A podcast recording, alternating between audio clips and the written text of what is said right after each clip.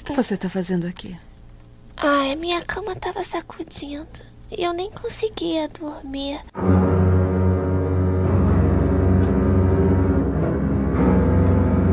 E aí, vés e vés, eu sou o Caio Hansen e você está ouvindo o TV de Tubo, podcast sobre TV das antigas que faz parte da revista Jogo Velho. E aqui comigo no inferno, pesado, foi pesado. Olá, aqui é a Sora. E aí, pessoal, aqui é o Matheus, o vilão. Então pegue seu crucifixo, sua água benta, porque hoje nós vamos relembrar o Exorcista. Me dê sua força, Pe... Hora de morfar! Cruze, cruze, cruze.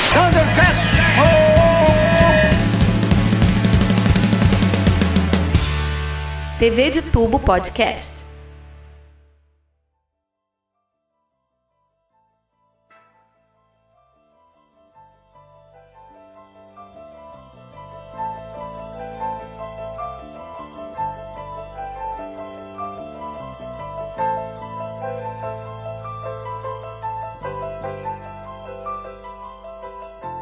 Primeiro eu quero deixar bem claro, pessoal, que esse tema é a responsabilidade. E não é piada, é total da Soraya. Soraya que escolheu esse tema, não era para ser isso aí. Ela fala que eu fico criando aí uma fama dela de gótica, de gostar de trevas, essas coisas, que não é verdade, que não sei o que. Tá aí, ó. Ela que queria quis fazer isso aí. Não é minha responsabilidade. Se vocês vão ficar com medo depois disso aqui e não vão conseguir dormir, a culpa é da Sora, não é minha. Eu já tô com medo. Tive que rever o filme por causa dela. Tudo bem, Sora? Tudo bem, Matheus? Tudo tranquilo. E é, é verdade, realmente dessa vez o tema é culpa minha. eu assumo. Tudo tranquilo? Tranquilo depois desse filme? Não acredito que tá tranquilo. Eu tô desesperado aqui. Mas esse filme ele é importante porque tem que pensar no seguinte, que questão de TV de tubo, de nostalgia, eu acho que ele é o filme de terror mais nostálgico que existe. Eu não conheço uma pessoa da nossa geração que não tem uma história de noite mal dormida por causa do Exorcista. É, isso é verdade. Mas antes da gente começar a falar do filme, eu preciso dar um recadinho aqui muito importante, porque depois de muitos pedidos, a galera pediu pra caramba, a pandemia atrapalhou nossa vida, mas a loja do velho está de volta. É só você acessar lojadovelho.com.br e vai conseguir comprar nossas revistas de novo. Tá tudo lá, todas as edições estão disponíveis, inclusive Black Friday já passou, mas a promoção na loja do velho continua. Estamos com dois kits muito legais lá. Primeiro que se você tiver com um buraco na sua coleção, você pode comprar a revista sozinha lá, a edição que falta para você e completar sua coleção. Mas se você é uma pessoa que não tem nenhuma revista de jogo velho e tem vontade de ler nossa revista, é só você comprar o Kit Starter. O Kit Starter ele traz 10 edições. Ele traz o jogo velho até a número 7 e mais 3 edições especiais, a especial 1A, 2A e 3A. Uma dedicada a Mortal Kombat e Street Fighter, Mortal Kombat 2, Street Fighter 2, uma dedicada ao Super Mario Bros 3 e uma dedica dedicada aos primeiros jogos de Pokémon. Esse pacotão é, de 10 revistas tá lá disponível e pra galera que tava vendo a gente mostrando capa de revista na pandemia, porque a gente não parou de produzir revista aqui, é, as edições que saíram na pandemia que os apoiadores já receberam estão à venda também no kit retorno. O kit retorno traz três edições: a edição número 9, a edição número 8 e a edição é, 4A, que é a nossa quarta revista especial. Então você pode chegar lá, se você já tinha as antigas e na pandemia, obviamente, não conseguiu comprar as novas, compra o kit retorno. Se você não tinha as antigas, compra o kit starter e o retorno também para ficar tudo completinho. E se você tá com algum buraco aí, tá faltando só 3, só 2, só 5, Vai lá e compra ela sozinho também. Tá lá disponível lá, independente também a revista. Então é isso. Antes de continuar com o terror aqui, o recadinho tá dado. lojadovelho.com.br. E manda fotinho pra gente, comenta lá, fala que gostou da revista, que a gente fica feliz pra caramba, tá bom? Agora vamos continuar aqui o terrorzão, né, galera?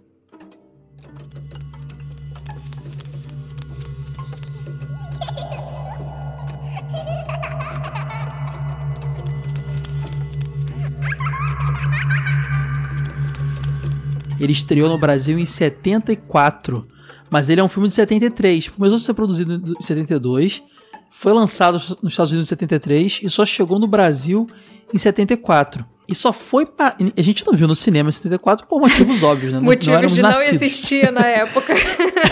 Exatamente. Mas ele estreou na TV e eu tenho essa- essas informações aqui, ó. O Felipe não tá aqui, mas eu trouxe as informações. Ó, Felipe, se você estiver ouvindo aí, ó. Aqui tem informação sem você, hein, Felipe? Ele estreou na TV aberta, ele passou pela primeira vez em 88. Só 10 anos, mais de 10 anos depois que estreou no Brasil, é que ele foi passar na TV brasileira, no cinema em casa do SBT. Exatamente, vou dar pra vocês a data exata, 17 de maio de 89. Tem uma curiosidade aí, ele foi o 28º filme a ser exibido no cinema em casa. O programa era recente. Tanto é que ele- o programa era, era exibido, o, o bloco de filmes, né? Às 21 horas. Só em 91 que ele foi pra horário da tarde, competir com a sessão da tarde lá às duas horas. Então faz sentido ele ser exibido no cinema em casa, né, gente? 9 da noite tá tranquilo passar esse filme já, né? Já tá É. liberado. Quer dizer, os padrões de hoje, as crianças dormem tarde, mas na época tá E liberado. como né? o programa tava no início, eles deviam estar pegando os filmes mais famosos da época, né? Por isso que Exorcista foi um dos Sim. primeiros. Se bem que podia ter passado na época do cinema em casa de dia também, porque considerando que passava lá dos anos de 91 pra frente, A gente sempre fala isso aqui, né? Que não tinha lei. Era, era Rambo explodindo os outros, tranquilamente. Não tinha problema nenhum. Passava tudo de tarde. Só, ó, digo mais, só passava fi- é, filme infantil no, no cinema em casa da tarde em julho nas É férias. verdade. Que era só aquele desenho de criança, era aquele bloco lá de Disney. Durante a semana era pro paizão, pra mamãezona que tá em casa lá, de bobeira lá, ver, ver violência, ver comédia, mais, mais, mais picante, essas coisas assim, rolar. Corra que a polícia vem aí, gente. Ma- mais impróprio impossível. Passava de tarde. Mas então, galera, o lance todo é que a chamada, e vocês vão ouvir ela agora, Pode o demônio viver entre nós? Como ele se manifesta? Com que ele se parece? Todas as faces do terror num filme imprevisível. Você nunca sentirá tanto medo. Os horrores do sobrenatural no filme que deu origem à espantomania. O Exorcista, um grande sucesso do cinema, finalmente liberado para a televisão. Breve, no seu cinema em casa. Olha que doido, a chamada vendia o filme como se ele fosse um algo proibido, finalmente liberado para ser exibido na TV aberta. Olha o, o marketing da parada, tipo, o negócio é muito, é muito pesado. Só foi liberado para ser exibido agora. A galera da publicidade do marketing lá da, da SBT sabia vender bem o peixe nessa época. É, eles aproveitaram toda essa mitologia que tem por trás do Exorcista pra fazer propaganda, né? Exatamente. Pô, inclusive, é, Exorcista, eu acho que é um filme, por tudo que eu, que eu lembro de ter ouvido, que ele, ele retornou em alguns momentos. Às vezes a, a alguma emissora resolvia passar ele de novo. Em 2000 a gente teve um relançamento dele com cenas inéditas, né? Com mudanças, assim, algumas, algumas coisas tinham ficado de fora e tal. Então ele é um filme que sempre que ele aparece, desde o seu lançamento, ele é polêmico. Ele é polêmico por mexer com religião. Ele é polêmico por ser baseado num livro que, por, por sua vez, a senhora vai contar bem isso aí. Foi baseado numa história real, quer dizer, atribuída, né? Como uma história real, a gente não, não, não tem como saber. Então, assim, essas coisas deixam. E, e- e o tema exorcismo é um tema polêmico, é um tema que assusta, porque a gente estava acostumado na época, não sei se vocês concordam comigo, nas diversas reprises, com um filme de terror que era aquele quase comédia, que vocês falaram já uma vez aqui, o Terrir, né? Era muito comum ver slasher, essas coisas. Só que o Exorcista se levava a sério. Era outra pegada a parada. Dava medo real por é isso. sim, né? porque assim, se você ouvisse, sei lá, alguém comentando, ah, ontem eu vi o Jason, você sabia que era lorota, ninguém via o Jason, ninguém via o Michael Myers. Agora, caso de possessão era uma coisa que, assim, podia não acreditar, mas também não duvidava completamente, né? Então, já batia aquele arrepio. É, fantasma sempre deu mais medo do que, do que serial killer. Porque serial killer a gente resolve na porrada, né? Mas fantasma, vai fazer o que com fantasma? Eu sempre pensei assim: se vier um serial killer, eu posso até morrer, mas eu vou dar umas porradas nele. Agora, fantasma não tem jeito, gente. Alienígena também, dá pra dar umas porradas. Fantasma não dá. Eu morri, sempre morri de medo de fantasma, cara. Fantasma, demônio, e não É, gosto quando não. são seres sobrenaturais, assim, sempre dá muito mais medo, né? Porque, assim, parece que é uma coisa mais próxima da nossa realidade. Ninguém vê um disco voador no céu, ninguém alguém vê um ET, tipo, tem gente que afirma que viu, mas são casos muito mais raros. Mas às vezes de noite, uhum. quando a gente tá dormindo, aquela sombra no cantinho ali faz parecer que tem alguma coisa parada no canto, então. Falou de sombra no cantinho, a gente vai ter o que falar nesse filme, a gente vai ter o que falar. Mas olha só, a gente tá indo mais longe do que a gente já foi aqui. Ah, sem contar aqueles episódios de lista de filme, filmes que nos fizeram chorar, essas coisas. Até porque a gente falou de Exorcista, acho que eu falei, dos filmes que nos fizeram arrepiar. Eu acho que falei de Exorcista. Mas a gente só tinha ido muito longe, a gente foi até 75 quando falou de Tubarão. Agora a gente vai mais longe. A gente vai pra 73. Pois é. Então, ó, a gente está cavucando aí a história do cinema, hein? E quem não está aqui hoje, Sora, para poder ah, falar quem? de cinema? Quem? Quem não está? Eu tenho uma teoria de que hoje juntou o útil ao agradável. Ele já tem um ódio, o Wade tem um ódio profundo por cinema, tem essa, essa, ele vê como algo vulgar, menor, e também tem medo do filme, acho que ele ficou com medo e não veio gravar. Fala que é, fala que, ele... que, é jogo de luta pra ver se ele não aparece rapidinho aqui. Ah, ó, quando fizer o filme do Street Fighter do Mortal Kombat, ele vai aparecer. Vai, esse ele vai. Você vê como é que o Wade é infantilizado. Na Xuxa ele veio. Ah, é verdade. No Exorcista Xuxa não. ele participou. Ele tem uma, uma mente de, de criança. ele, ele, o Wade nunca saiu da infância, é um garotão, um meninão sapeca. Beijo, Wade, tá ouvindo aí? Abração, cara. Uh, então vamos falar de Exorcista. Ó, oh, já tem uma coisa para dizer. Exorcista, de direção de William Friedkin. É Friedkin o nome? Vocês me corrijam aí. Friedkin. Ah, eu também falo assim. Fred, Fred, Fredkin.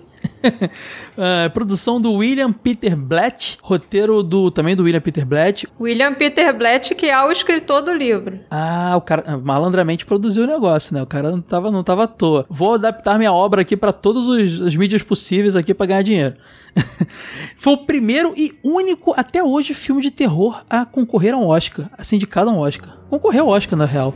Olha que doideira, eu não sabia disso, mas faz sentido. Ele concorreu ao melhor filme e não é, não é o único filme de terror merecido, tem outros filmes de terror aí que mereciam também essa, essa honra, mas é fácil de entender o porquê que o Exorcista tem essa marca, porque independente de você gostar de filme de terror ou não, ele é um filme que é produzido com uma qualidade excepcional. Sim, roteiro bom, né? É, tanto que ele foi indicado a melhor filme e ganhou melhor roteiro adaptado e melhor mixagem de som. Ele foi indicado um monte de coisa, ó. Melhor filme, melhor diretor, melhor atriz, melhor ator coadjuvante, é, melhor atriz coadjuvante. Ele foi indicado a tudo. Roteiro adaptado, fotografia, direção de arte de sons. Ele foi, ele foi o, o, o filme daquele ano, praticamente. Ele foi tanto sucesso que ele ficou por um bom tempo como o filme de classificação R que mais rendeu foram 16 anos só em 1990, quando saiu Uma Linda Mulher, que esse recorde foi quebrado. Quem ganhou nesse Oscar de 74 foi aquele The Sting, um, um, golpe de mestre. Mas sabe quem concorreu com, com o Exorcista Melhor Filme? Eu nem sabia disso. Aquele American Graffiti, cara. O filme lá, o, a estreia Lucas. do George Lucas, é, cara. Caraca. Olha que doideira. Eu nem sabia que isso tinha concorrido a melhor filme, quanto mais junto com o Exorcista. Mas, mas é legal. Que época pra, pro cinema, hein, gente? Que demais isso. Ah, tem uma história até que a Linda Blair, que faz a Regan, quase uhum. levou o Oscar de melhor atriz. Só que aí perceberam que ela era dublada no filme quando ela estava possuída e tecnicamente isso não deixaria ela ganhar. Não deu tempo de retirar a, a indicação dela, mas acreditam que é por causa disso que ela não ganhou. É, ela concorreu a melhor atriz coadjuvante. Isso, melhor atriz coadjuvante. É, não deu pra tirar, mas aí eles também. Não, não vamos dar pra menina, não, porque ela tá, tem, tem outra voz ali, não. Faz sentido. É porque eles acharam que ela tava fazendo a voz. Pois é, mas a interpretação a gente sabe que não é só voz, né, cara? É um pensamento antigo, né? É. Tudo facial da garota, pô. Menina novinha, mandou bem zaço. Fez o capeta como ninguém. Talvez só a Sora interpretasse tão bem o capeta da, da Linda Blair. Mas talvez porque a atriz que fez a voz mesmo, ela realmente ficou bastante chateada com o filme na época, porque ela não foi creditada. Então talvez isso aí tenha pesado um pouco também nessa indicação cancelada. Essa, essa atriz, né, a dubladora que faz essa outra voz é a Mercedes McBridge. Tem uma curiosidade, Sora. Ela levou tão a sério o papel que pra fazer aquela voz de capeta dela, ela fumou bastante e comeu ovos crus e uísque. Ela disse que era como ter a melhor performance de voz. Então tá, né? É. Acho que só fumar bastante já resolvia, mas tudo o pior de tudo é que no fim ela nem creditada foi. Pois é, ainda deve ter arrumado um câncer de pulmão, só por causa disso, ó. Bom, o filme também ganhou quatro Globos de Ouro, drama, me- é, melhor diretor, melhor roteiro, melhor atriz coadjuvante para Linda Blair. Lá, ela- lá ela foi, foi, ela ganhou o prêmio, o, o Matheus. Merecidamente ganhou o prêmio de melhor atriz coadjuvante. Foi indicada ao BAFTA também, é, na categoria melhor som. Ganhou nas categorias de melhor filme de terror, melhor maquiagem, melhores efeitos especiais e melhor roteiro no Ac- Academy of Science Fiction, Fantasy and Horror Films. Tem uma, uma premiação só pra filme de ficção científica, terror e, e- e fantasia, né? pelo que eu entendi. O, o nome já descreve. e foi o primeiro e único filme de terror até hoje indicado ao Oscar, como eu falei. Bom, o filme é muito interessante isso. É o filme da Warner Bros. Bros. Pictures e é um dos filmes mais lucrativos de terror de todos os tempos até hoje.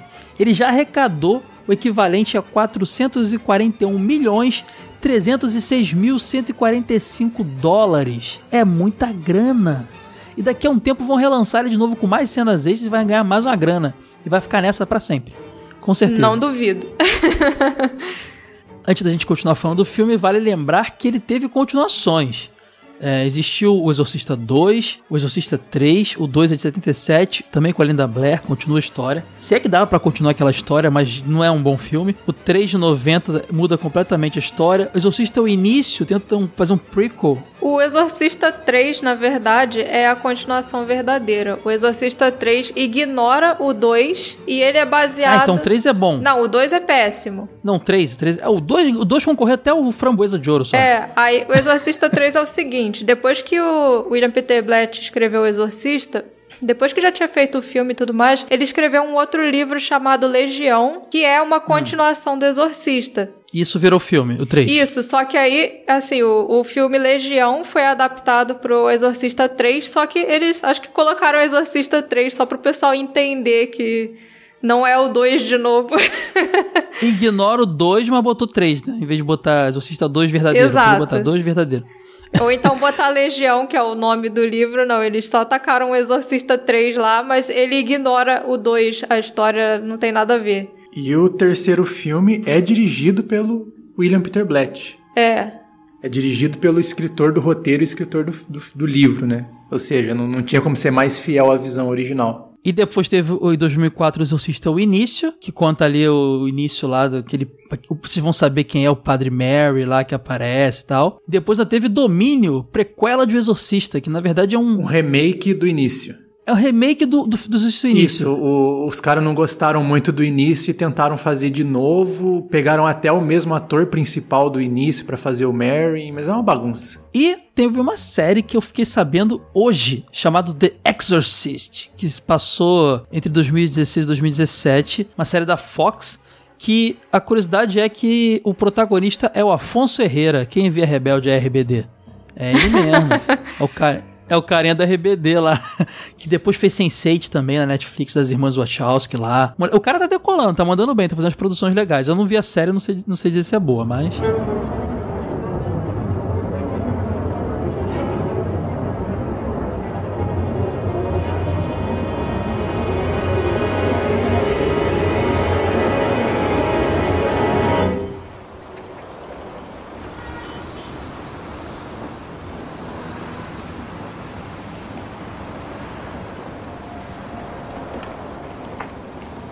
Chris McNeil? Por favor, vá embora. Eu sou o Padre Carras. Eu sinto muito. Ah, tudo bem, eu devia ter dito que não viria de batina. É, isso teria ajudado. O senhor tem um cigarro? Ah.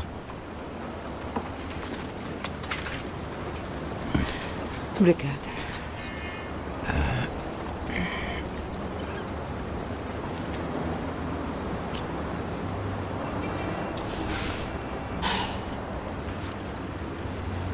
Está frio? É. É, Como um psiquiatra virou padre? Foi o contrário. A Irmandade me mandou fazer medicina. É. Onde? Harvard, Belleville, John Hopkins, esses lugares. Sim. É amigo do padre Dyer, né? É, sou. Amigo íntimo? Bem íntimo. Ele contou sobre minha festa? Com certeza. Sobre minha filha? Eu não sabia que tinha uma filha. Ele não falou dela? Não. Ah, ele não disse o que ela fez? Ele não falou dela. Então os padres são muito reservados, né? Isso depende. De quê? Do padre. Claro. Quer dizer, se uma pessoa fosse. Eh, se fosse um assassino ou um criminoso qualquer e. e quisesse uma. uma ajuda, o senhor a entregaria? Se ela viesse a mim pedir conselho espiritual, não. Não entregaria? Não entregaria. Ah. Mas eu tentaria convencê-la a se entregar. Aham. Uhum.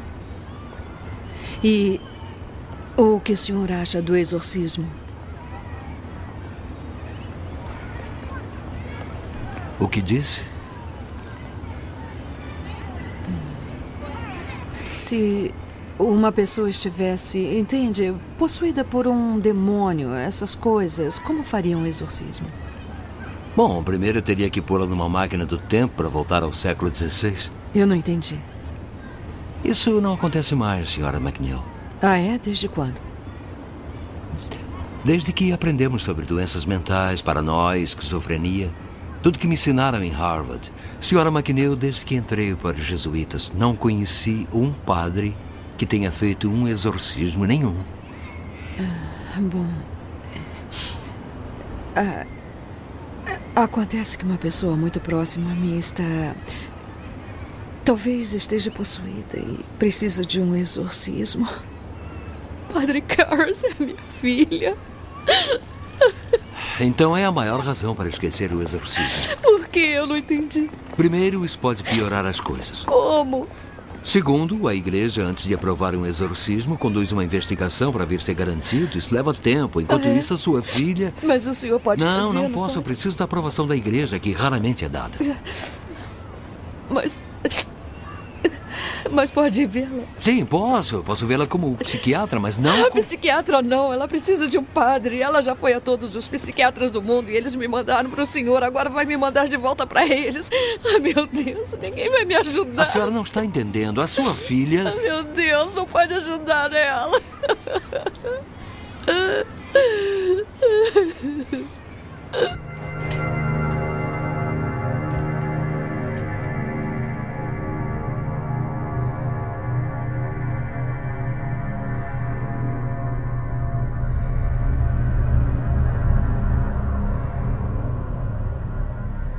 TV de Tubo Podcast. Gente, eu quero saber de vocês, antes de começar a falar da história de Exorcista, eu quero saber a memória mais antiga, mais antiga que vocês têm com esse filme, começando pelo Matheus. Matheus, você que é mais jovem. Eu, Não tanto mais jovem, mas mais jovem. eu assisti esse filme em VHS, porque o meu pai vivia falando. Eu era fã de terror quando eu estava entrando na minha pré-adolescência. E meu pai vivia falando que esse filme era muito bom, que não sei o quê. E um dia ele alugou pra gente assistir.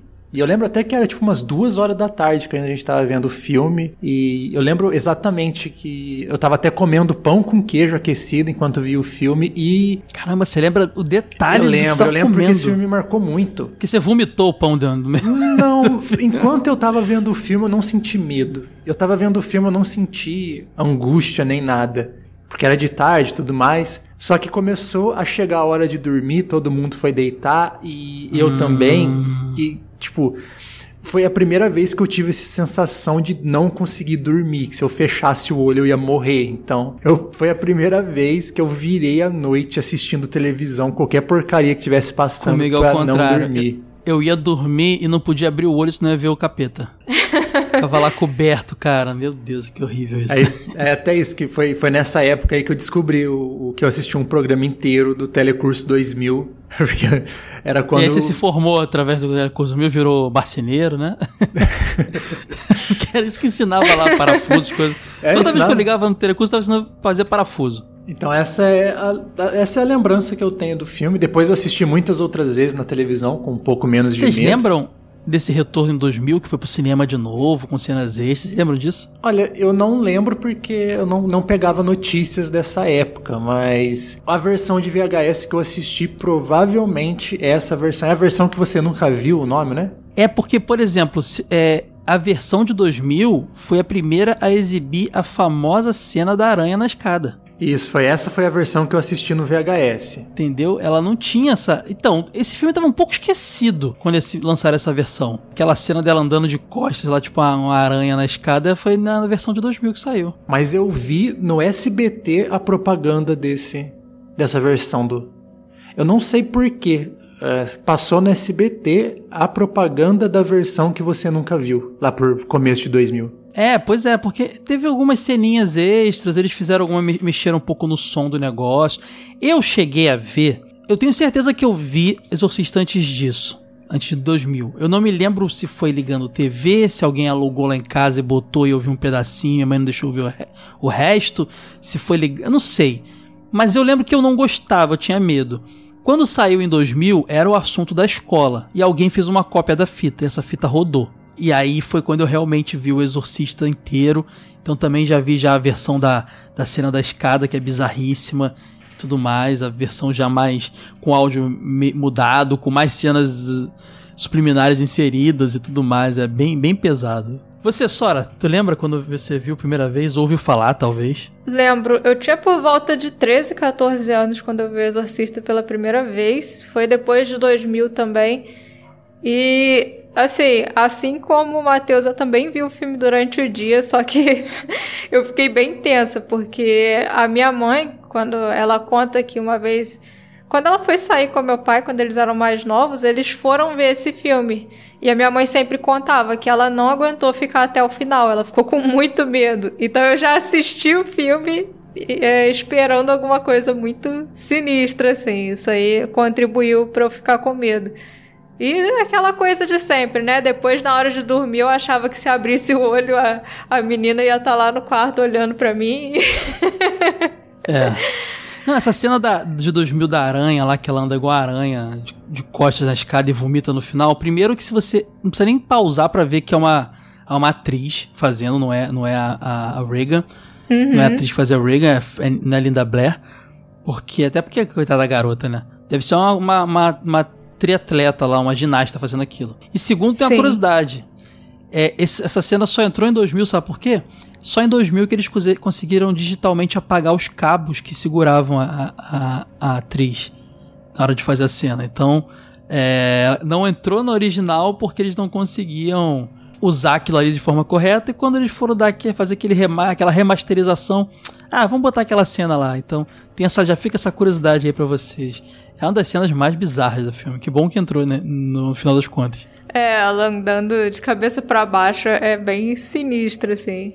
E talvez Logo seja início, a né? cena mais icônica do filme. Hoje em dia você fala de exorcista, ah, as pessoas sei. pensam nessa cena da escada, né? Nem tava no original. Mas, mas a partir de 2000, né? Porque a cena dela virando a cabeça também é bem icônica. É, essa é bem famosa também. Eu acho que essa é mais, hein, Matheus? Porque essa pega a fase inicial dele também, que era a cena que todo mundo lembrava. É mas verdade. Eu entendo, eu entendo que a outra também meio que. É, o filme é tão bom que ele é cheio de cenas icônicas, cara. A gente vai falar várias aqui, um pouco desagradáveis, na verdade, muito desagradáveis, mas temos que fazer nosso trabalho. Bom, é, vamos falar da história do, agora do, do, do Exorcista, que ela começa no Iraque. Ou pelo menos próximo ao Iraque, né? E eu não lembrava eu, do Exorcista antes de rever que, assim como o Brinquedo Assassino, assim como o Tubarão, é um filme que demora pelo menos 40 minutos para aparecer capeta. Quer dizer, aparece uma coisinha ou outra, mas incorporar mesmo demora, gente. O filme é um tempão.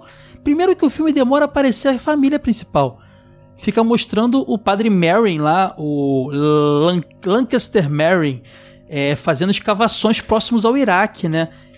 E ele acaba encontrando uma figura meio. Parece uma carranca. Quem, quem é brasileiro aí sabe o que é carranca. Todo mundo é brasileiro. Né? Carranca, aquele, aquele bicho ali.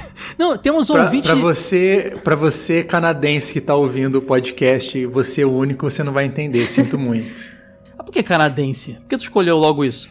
Logo pensou logo Canadá. Foi a primeira coisa que me veio à cabeça. É, porque a ordem alfabética C, né?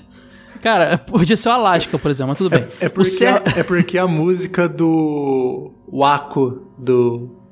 É Dos Animaniacs começa pelo Canadá, então eu lembrei ah, do Canadá tá. primeiro. O, eu vou, vou dar um, um, salve aqui, um abraço pro Sérgio Santos. Não sei se ele tá ouvindo, acho que não sei se ele ouve só o jogo velho.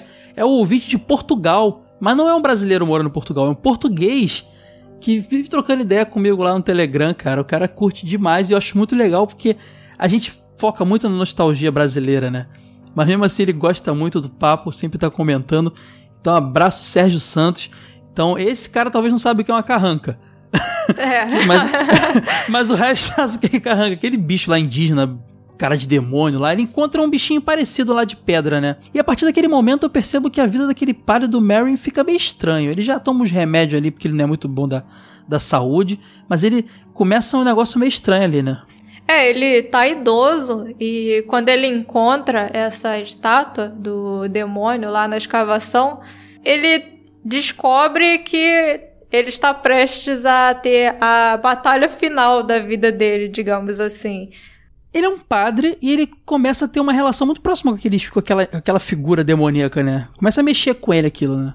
Sim, porque ele já tinha enfrentado aquele demônio outras vezes, né? Tanto que é a história que é mostrada lá no Exorcista o início. Ah, mas isso aí é um negócio que a gente só fica sabendo depois. Tanto é que o próprio demônio da história, o Pazuzu, que é um deus demônio da mitologia suméria lá, isso só é descoberto também depois, né, Sora? Não sei se no livro tinha, mas depois lá no, no, no, no, no, no início, nos outros filmes lá, que a gente descobre que é o Pazuzu na história. Quem, quem conhecia as imagens lá que ele encontra no Iraque deve ter se ligado, né? Porque ele tá lá. Em...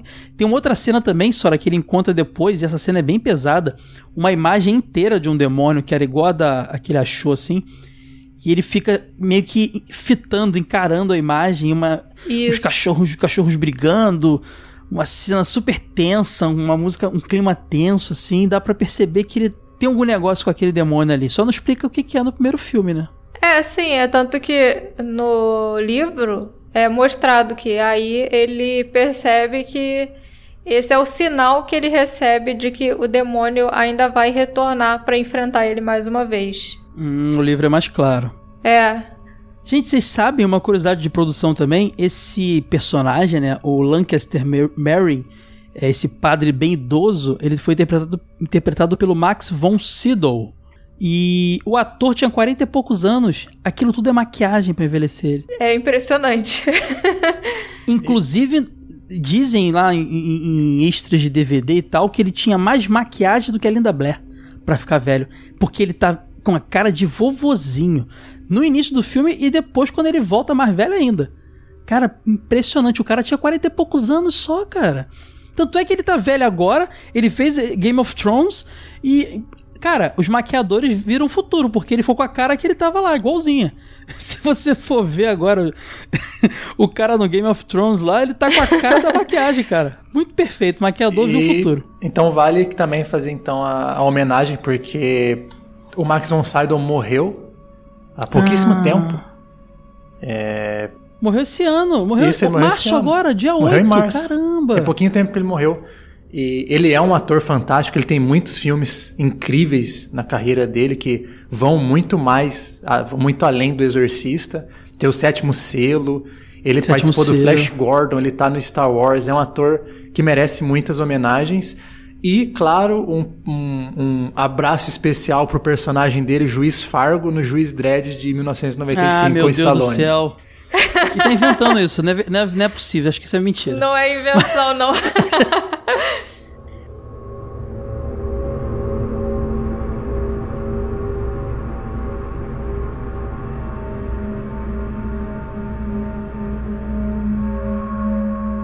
Geralmente adaptações de livros, quando a gente assiste, percebe assim muitas diferenças entre o livro e o filme. E depois que você lê o livro que deu origem ao filme Exorcista, você fica impressionado com o quanto ele é fiel. Claro que mudou um pouco o foco de uma coisa aqui e ali. É, tem algumas coisas que são mudadas que eu vou comentar mais pra frente.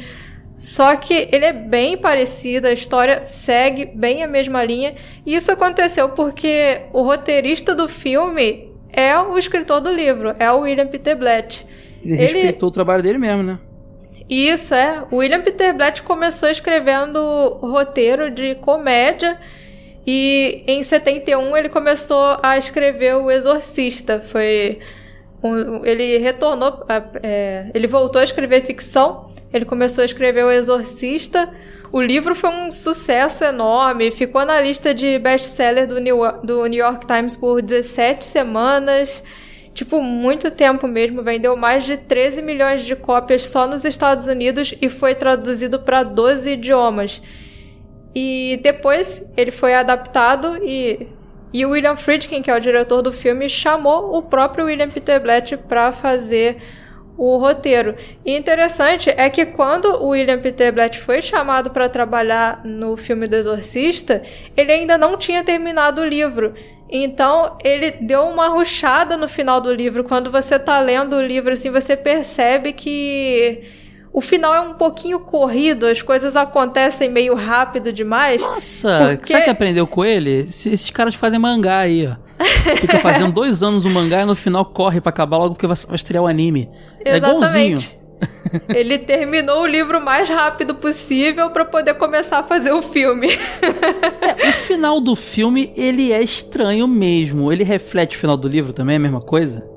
Sim, o final é basicamente a mesma coisa que acontece. Então é, então por isso isso fica nítido no filme que foi corrido, sabia? Eu não é. li o livro e acho o final corrido do filme também, pode crer. É, dá uma corrida realmente, é por causa disso. Ele termina a história meio às pressas. Mas sabe que eu achava que isso era genialidade? Tipo assim, todo mundo esperando um ápice, não, foi uma, uma solução até simplória, assim. Eu achava que isso era pura genialidade do roteirista. Não sabia que era questão de prazo, não. Deadline. Às vezes os problemas ajudam, né? é, cara, as grandes obras vêm dos problemas. Mas, ó, Sora, assim, que deixou todo mundo maluco desde a época do livro, né? Que fez o filme querer, querer fazer o filme, é que ele foi baseado numa história até então real, né? Um jovem, um garoto de 14 anos, não uma menina de 12, né? Em Maryland, em 49. Teve um padre jesuíta, né, que fez o exorcismo. Não foi uma parada dessa? Isso, é. A ideia veio de um caso de possessão demoníaca de 1949. O uhum. Blatt, enquanto estava na universidade, ouviu falar dessa história e isso aí que inspirou ele a escrever O Exorcista que já é uma época que exorcismo era uma coisa esquecida, né? Medieval, arcaica. Tanto é que esse caso que inspirou o filme, ele é, ele é um dos três casos que a, que a, que a igreja considera real naquela época.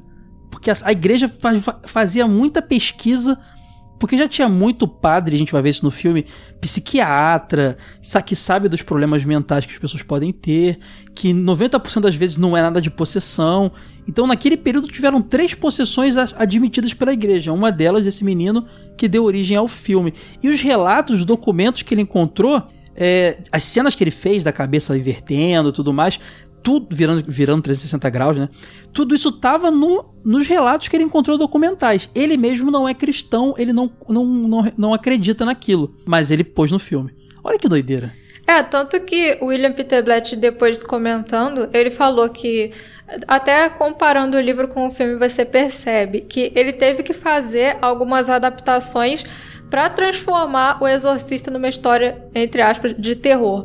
Na verdade, o livro dele seria sobre fé, tanto que o livro pega muito mais nessa parte. Então, quando ele foi fazer a adaptação para o filme, ele botou uns jump scares, deixou algumas coisas mais sinistras. Não que o livro não seja assustador, ele é extremamente assustador foi influência até pro Stephen King, que é o mestre do terror, né? Uhum. Mas o foco dele era nessa parte da questão da fé, que no, no livro é extremamente forte.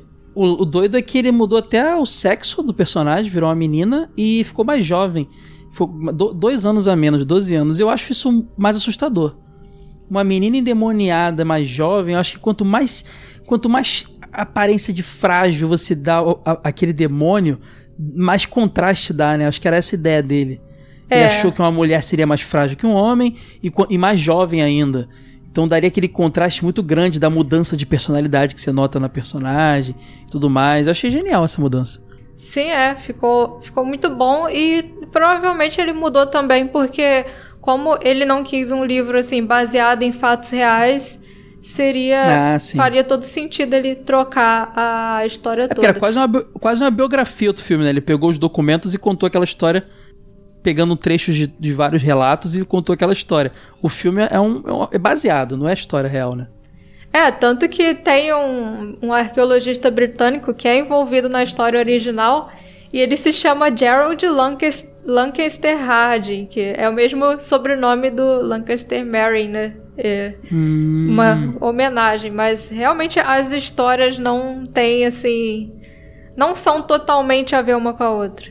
Cara, dizem que esse filme é, foi extremamente amaldiçoado. Porque eu tava lendo umas curiosidades e morreu um monte de gente envolvida com a produção, cara. Olha, eu sei que tem muitas histórias sobre a produção do Exorcista, né? Além do pessoal que morreu, dizem que pegou fogo partes do, usadas para gravar. Dizem que o diretor ficou maluco. Dizem que pegou fogo, Matheus. E só. Isso aí é tudo. Eu não sei se tem como provar, né? Mas são histórias. Só as partes do set que não pegaram fogo foram o quarto da menina, cara. Então, mas, tipo, isso pode até ser verdade, mas tem um porquê, talvez, pelo menos isso é especulação minha, nada provado. É, dizem os atores que o Friedkin tava deixando o quarto numa temperatura abaixo de zero para fazer as gravações, porque ele queria ver a respiração de todo mundo, ele queria que pegasse na câmera o quanto Realmente, frio eles tava. Estão Tá saindo Isso. aquela fumacinha da boca Tanto deles lá que no- no alguns quarto. atores falavam que eles entravam pra gravar e quando eles saíam tinha uma camada de gelo na, na roupa deles. Então se o Caramba. quarto tivesse refrigerado, dá pra entender porque que ele não pegou fogo. É verdade. Doideira isso, cara. Faz muito sentido mesmo. É, e tem também as lendas, né? Porque, porque tem histórias até de que a Linda Blair morreu e ela tá viva, então. Como é que ela fez o 2? Cara, não, tem, tem umas histórias que, tipo assim, é, a, a, a esposa do câmera que tava grávida perdeu o filho nas filmagens. É, uma história muito bizarra é a de um dos atores que realmente morreu, né? O, o ator que fez um personagem lá, o Burke Dennis, que na história tá dirigindo um filme na igreja lá, que vocês vão saber já já a história. Ele morreu na história, no filme ele morre, e na vida real ele morreu dias depois da estreia do filme. De uma gripe bizarra, de uma epidemia que tava rolando na Inglaterra. E olha que curioso, a gente falando de epidemia de gripe, né? O cara morreu disso e. e, Cara, num filme daquele, com tanta história envolvida, o cara ter morrido um pouco depois da estreia, sendo que ele morreu na- no- nas filmagens, é bizarro mesmo. É, assim, acontece muito esse tipo de coisa em produções de filmes. Só que como O Exorcista era um filme que já tinha uma temática meio E o personagem morre, né, também na história. É, então as pessoas começaram meio que a ficam mais assustadas, né? Parece que é a maldição do filme. Mas, por exemplo, o Raul Julia tava doente quando fez Street Fighter, morreu, era de certa forma esperado. Esse cara foi uma fatalidade, uma gripe que ninguém imaginava que fosse matar alguém, talvez matou o cara. É bizarro, é bizarro demais. É, isso é verdade. Agora, tem uma curiosidade também que é a seguinte: a família da Linda Blair adorou o roteiro. Só que antes da Linda Blair fazer a Regan, a personagem, a atriz que estava cotada é a tal da Denise Dickerson. Ela tinha feito aquela menininha do Fantástica Fábrica de Chocolate 71, aquela que come chiclete e fica inchadona. Ela ia fazer o Regan, só que os pais dela leram o roteiro e falaram: Não, minha filha vai fazer isso aí não, passa pra outro. Aí a família da Linda Blair, não, pode deixar que minha filha faz isso aí. O Marlon Brando foi cotado pra fazer o Padre Mary, seria demais se tivesse feito. Ah, não seria não, ele, ele ia estragar o filme. Ah, ia ser bom, cara. Ah, não, aquela, cara, boca, o- aquela boca murcha lá. O, o Marlon Brando, eu não sei se você sabe, ele era difícil de trabalhar com ele, que ele não gostava de decorar é, fala. Ele queria improvisar, queria Ele fazer queria improvisar, ou então ele queria que alguém ficasse é, com cartaz pra ele ficar lendo as falas. Eu acho que Nossa, ele não ia levar esse filme a sério, não.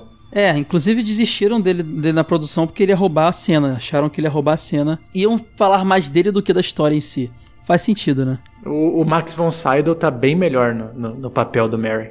Algumas meninas chegaram a fazer o teste, né?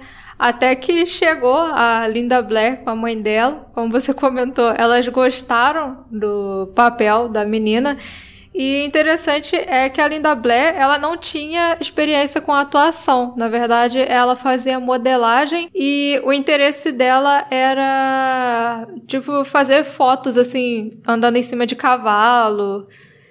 Ela era uma garota, assim, bonitinha, de 12 anos. Tá precisando de um trampo, né? Vamos fazer é. o capeta aqui. E concorreu a Oscar de melhor atriz coadjuvante. Caramba, cara, que as coisas acontecem ao acaso mesmo. E o Friedkin, na hora, assim, ele ficou em dúvida. Ele pensou, não, essa menina não vai dar conta desse papel. Só pois que, é. assim, é, ele Vamos ligar pra Sora. Ele perguntou pra ela se, ele sab... se ela sabia o que era o exorcista. E ela falou que tinha lido o livro. Caraca. Então ela manjava já da parada, né? Aham. Uhum. Mas essa história que a gente comentou aí do, dos sets serem amaldiçoados, os caras chegaram a levar padres para as filmagens. Sempre rolava um padre lá. E o filme é tão nojento que os cinemas norte-americanos chegaram a distribuir sacos de vômito pra galera. Que a galera tinha náuseas vendo o filme. Essas coisas aí que são. Só exorcista pode fazer por nós, né? Com certeza.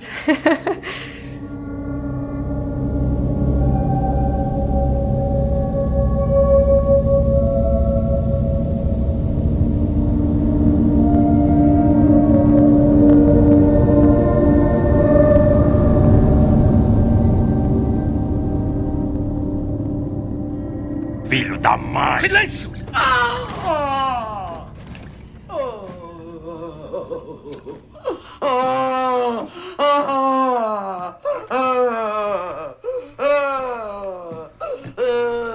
Ritual para exorcismo. Pai nosso que estás no céu.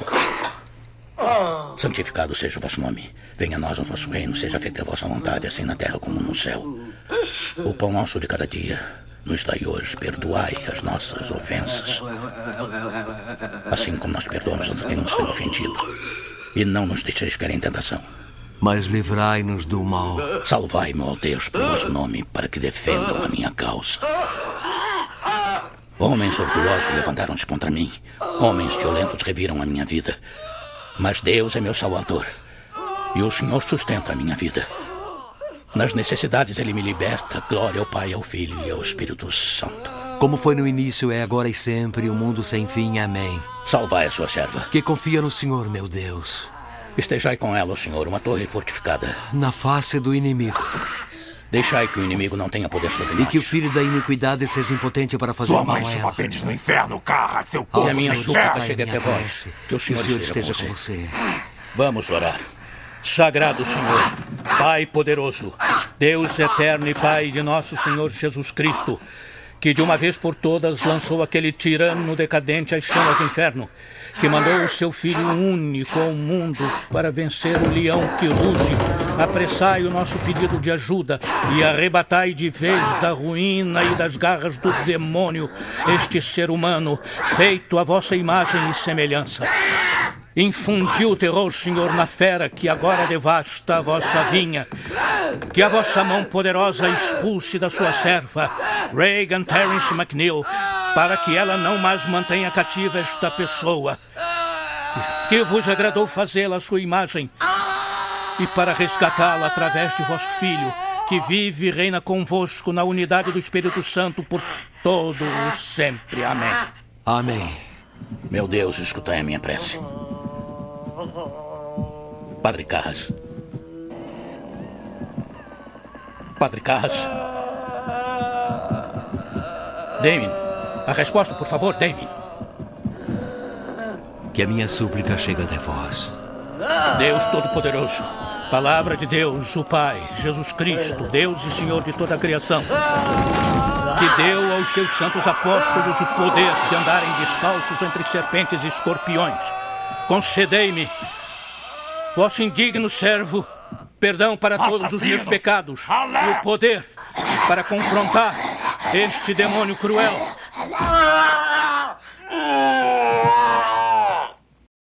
Olha a cruz do Senhor. Vai embora, poder hostil. Ó oh, Senhor, escutai a minha prece. Que a minha súplica chegue até vós. Que o Senhor esteja com você. E também com o Senhor.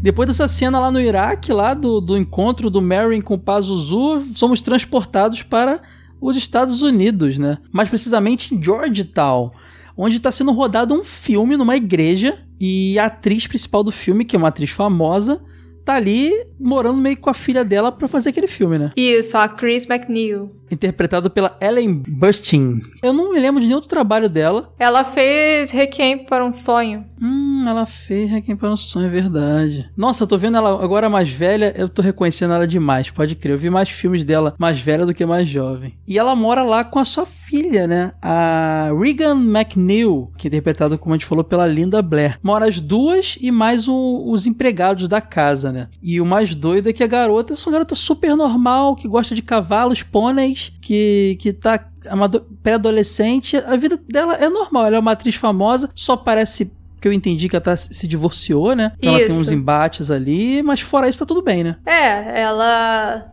tá assim, tá com uma carreira em ascensão, incluindo no livro, a gente vê que a Chris está passando por um momento de mudança na carreira dela. Ela recebe a oportunidade de dirigir um segmento de um filme. Isso é hum. cortado do filme, porque senão ia ficar uma coisa muito. Ia ser demais, né? Porque no filme, obviamente, eles têm que cortar muita coisa. Mas mesmo no livro, mesmo no filme, a gente vê o quanto a Chris é dedicada ao trabalho dela. E foi justamente essa dedicação ao trabalho que acabou levando ao divórcio dela. Então, assim, ela sente ali no fundo um pouco de culpa, porque a menina ficou sem pai, né? E apesar da Regan ser uma menina muito amorosa, muito tranquila, adora a mãe dela, né? A gente vê que ela faz aquele uhum. pássaro de de argila para ela e tudo mais. Mas a Chris tem, sente um certo remorso, porque ela abriu mão do casamento para poder ter um progresso na carreira dela. Ela tá sempre em festas, sempre com uma galera ali envolvida, ela tá em ascensão mesmo, né? Uhum. Eles estão filmando um filme numa igreja, que é meio que uma universidade, igreja assim e tal, e tem um padre lá que tá sempre vendo as filmagens dela, que é o Damon Carras, que na verdade é o Jason Miller, né? Que é o ator que faz ele. O Jason Miller não tinha nenhum, nenhuma experiência com atuação. Ele era a primeira vez que ele estava fazendo um filme, ele trabalhava mais com produção de teatro, e você vê que, apesar de ser a primeira vez, ele parece que é um ator muito experiente, é realmente é. muito bom no papel que ele está ali. Porque ele é um padre que estudou psiquiatria, né, a pedido da igreja, então ele é um padre psiquiatra e atua nessa missão católica da igreja, exatamente de lidar com com pessoas que têm problemas psiquiátricos envolvendo com a religião e tal. E ele tem um problema que ele tem que seguir essa missão que a igreja deu a ele, mas a mãe dele tá já tá envelhecida, ele não tem tempo de cuidar dela, ele acaba no meio do processo internando ela no asilo, ela morre, né? E ele se culpa disso pra caramba, ele fica sonhando com a mãe. É um dramão que ele vive, né? Ele não só se culpa, como você vê que ele tá perdendo a fé que ele tem por Sim. causa dessa situação. Ele deixa, parece que ele está deixando de acreditar em Deus, tanto que ele fala com aquele amigo dele, o é, Padre um Dyer, padre. sobre isso. E sobre isso. Que aliás o, o, amigo dele é interpretado por um padre de verdade. Ah, isso faz com que aquela cena final seja muito mais bacana. Quando a gente chegar lá, eu vou falar. Sim. Muito legal. É, então, ele tá, ele tá questionando tudo. Ele, ele, ele é meio que boxeador também, ele é meio atleta, né? Ele tem meio cara de rock balboa, vou chamar de rock balboa no filme todo agora. é.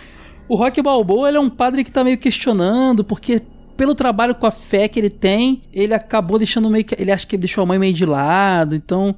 Ele fica questionando tudo isso, né? É, é... O próprio tio dele, né? Tem uma hora que quando a mãe dele tá lá no hospital público, o tio dele fala: Ah, se você tivesse largado esse negócio de ser, de ser padre, tivesse virado um psicólogo em Nova York, você poderia colocar ela num lugar de verdade, não nesse espelunca. Sim, ele se culpa. E o doido é que ele, ah, como ele tá sempre vendo as filmagens, a Chris, ela meio que perguntou quem era ele, né, no momento ali, e mencionaram, ah, ele é um padre que trabalha aqui, que também é psiquiatra. Isso ficou na cabeça dela, né? E no, mais pra frente a gente vai saber que essa informação teve algum significado, né? É, que ela acha curioso, porque tem uma hora que ela tá conversando com o Burke sobre umas mudanças que ela tava sugerindo no roteiro do filme, né? Aí é, o Burke acaba fazendo uma piadinha sexual ali com ela. E ela, ela olha pro ele lado é um pervertido, né, Sora? O Burke ele, é. Ele é, aquele, é aquele cara chato que fica perturbando, fica perturbando. Ele teve na festa lá, encontrou o empregado dela, que ele era do... Esqueci qual é a nacionalidade dele, mas foi um país que foi aliado à Alemanha nazista, se eu não me engano. Ele fica chamando o cara de nazista o tempo inteiro, o empregado dela. O cara é chato pra cacete. Isso, é. Aí o Burke faz uma piadinha assim, ela fica meio sem graça, olha pro lado. Aí o padre Carras tá rindo. Ele ouviu a piada e tava rindo. E ela fica meio intrigada. Pô, um padre rindo de uma piada dela. E aí, cara, a, a, filha dela, a, a Regan, ela começa a demonstrar umas atitudes estranhas, né? Ela parece dormindo na cama da mãe, dizendo que a cama dela tá mexendo sozinha. Ela tem umas mudanças de humor repentina. A mãe ela chega começa a levar ela a brincar com uma tábua de Ouija. É, e fala que tá conversando com um cara e usa o nome lá do amigo imaginário dela. Capitão Rod. Exato. E aí, cara, a mãe dela leva ela num, pra fazer um check-up, né? E nessa consulta ela fica loucaça, começa a xingar tudo, fica nervosa, é, xinga o médico e ele começa a achar que a, que a filha da, da, da Chris tá com um problema de neurônio. É, é, como é que é que ele fala? Nervoso, né? É, e aí sim.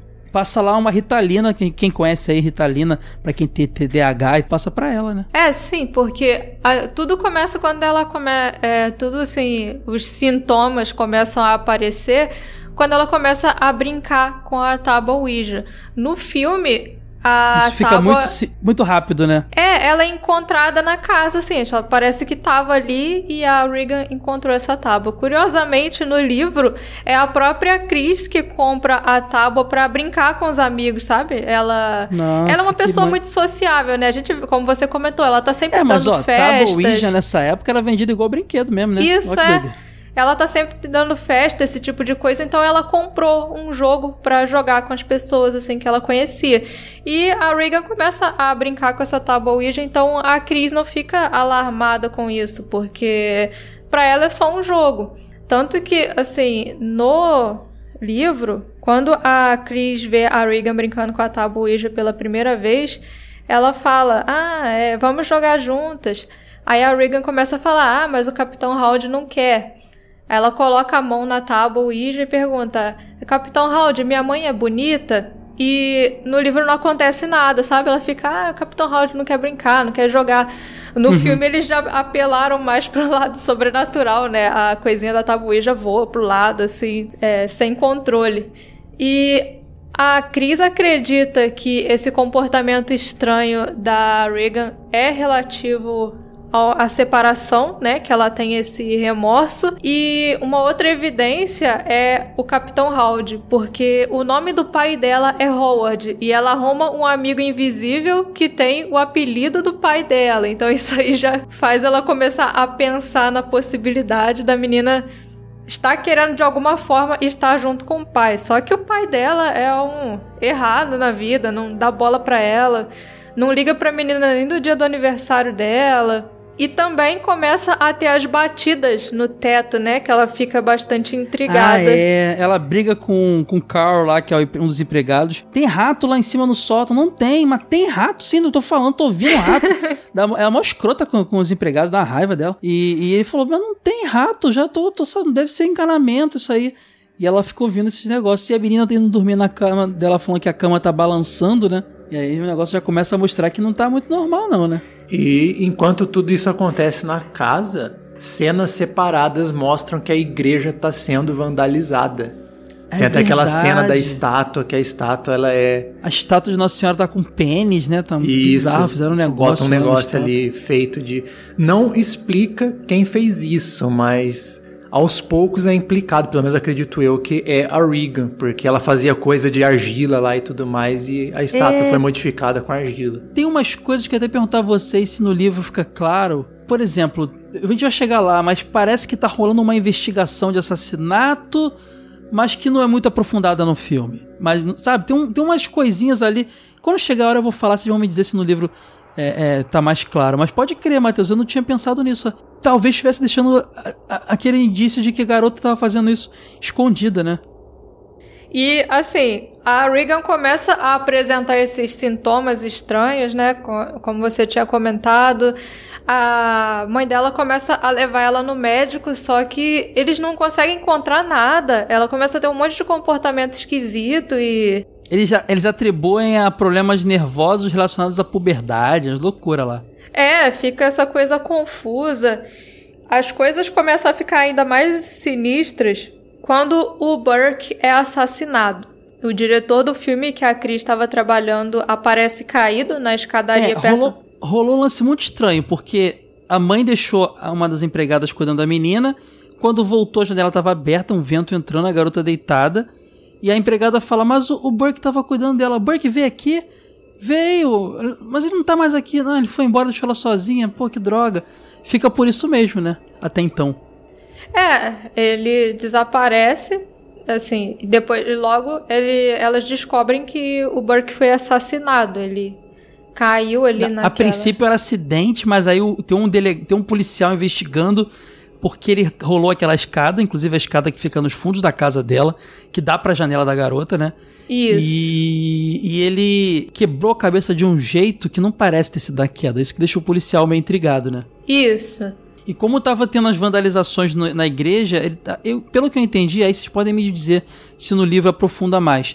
Esse policial entra porque ele tá achando que tem algum fanático religioso que tentou matar o diretor do filme, né? É isso, é mais ou menos isso. Ele acredita que é um ritual porque a cabeça dele tá totalmente virada para trás e até comenta que é um tipo de assassinato comum em rituais satânicos, por isso que ele tá indo para essa teoria. O doido é que o policial chega aí na casa dela, né? Quando depois que ela fica sabendo que o cara morreu e a filha já tá sendo tratada, dando um pulo, né?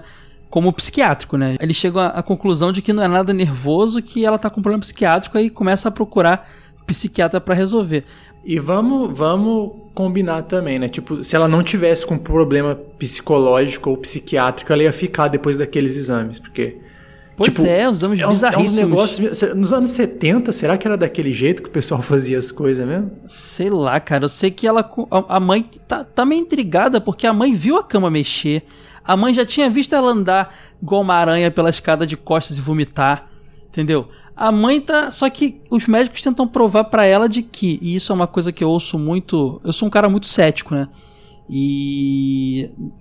para explicar possessões demoníacas, as pessoas mais céticas geralmente eu, eu, eu, sou, eu, sou, agnóstico, então fico em cima do muro, como dizem, né? Eu não, nem creio, nem descreio. Mas o pessoal atribui, diz que pessoas com problemas psiquiátricos ou dupla personalidade pode ter uma força sobre-humana, pode ter alteração de voz e coisas assim, né? Então é assim que tentam convencer a mãe dela de que todas aquelas coisas bizarras que ela tá vendo a filha fazer são psicológicas também.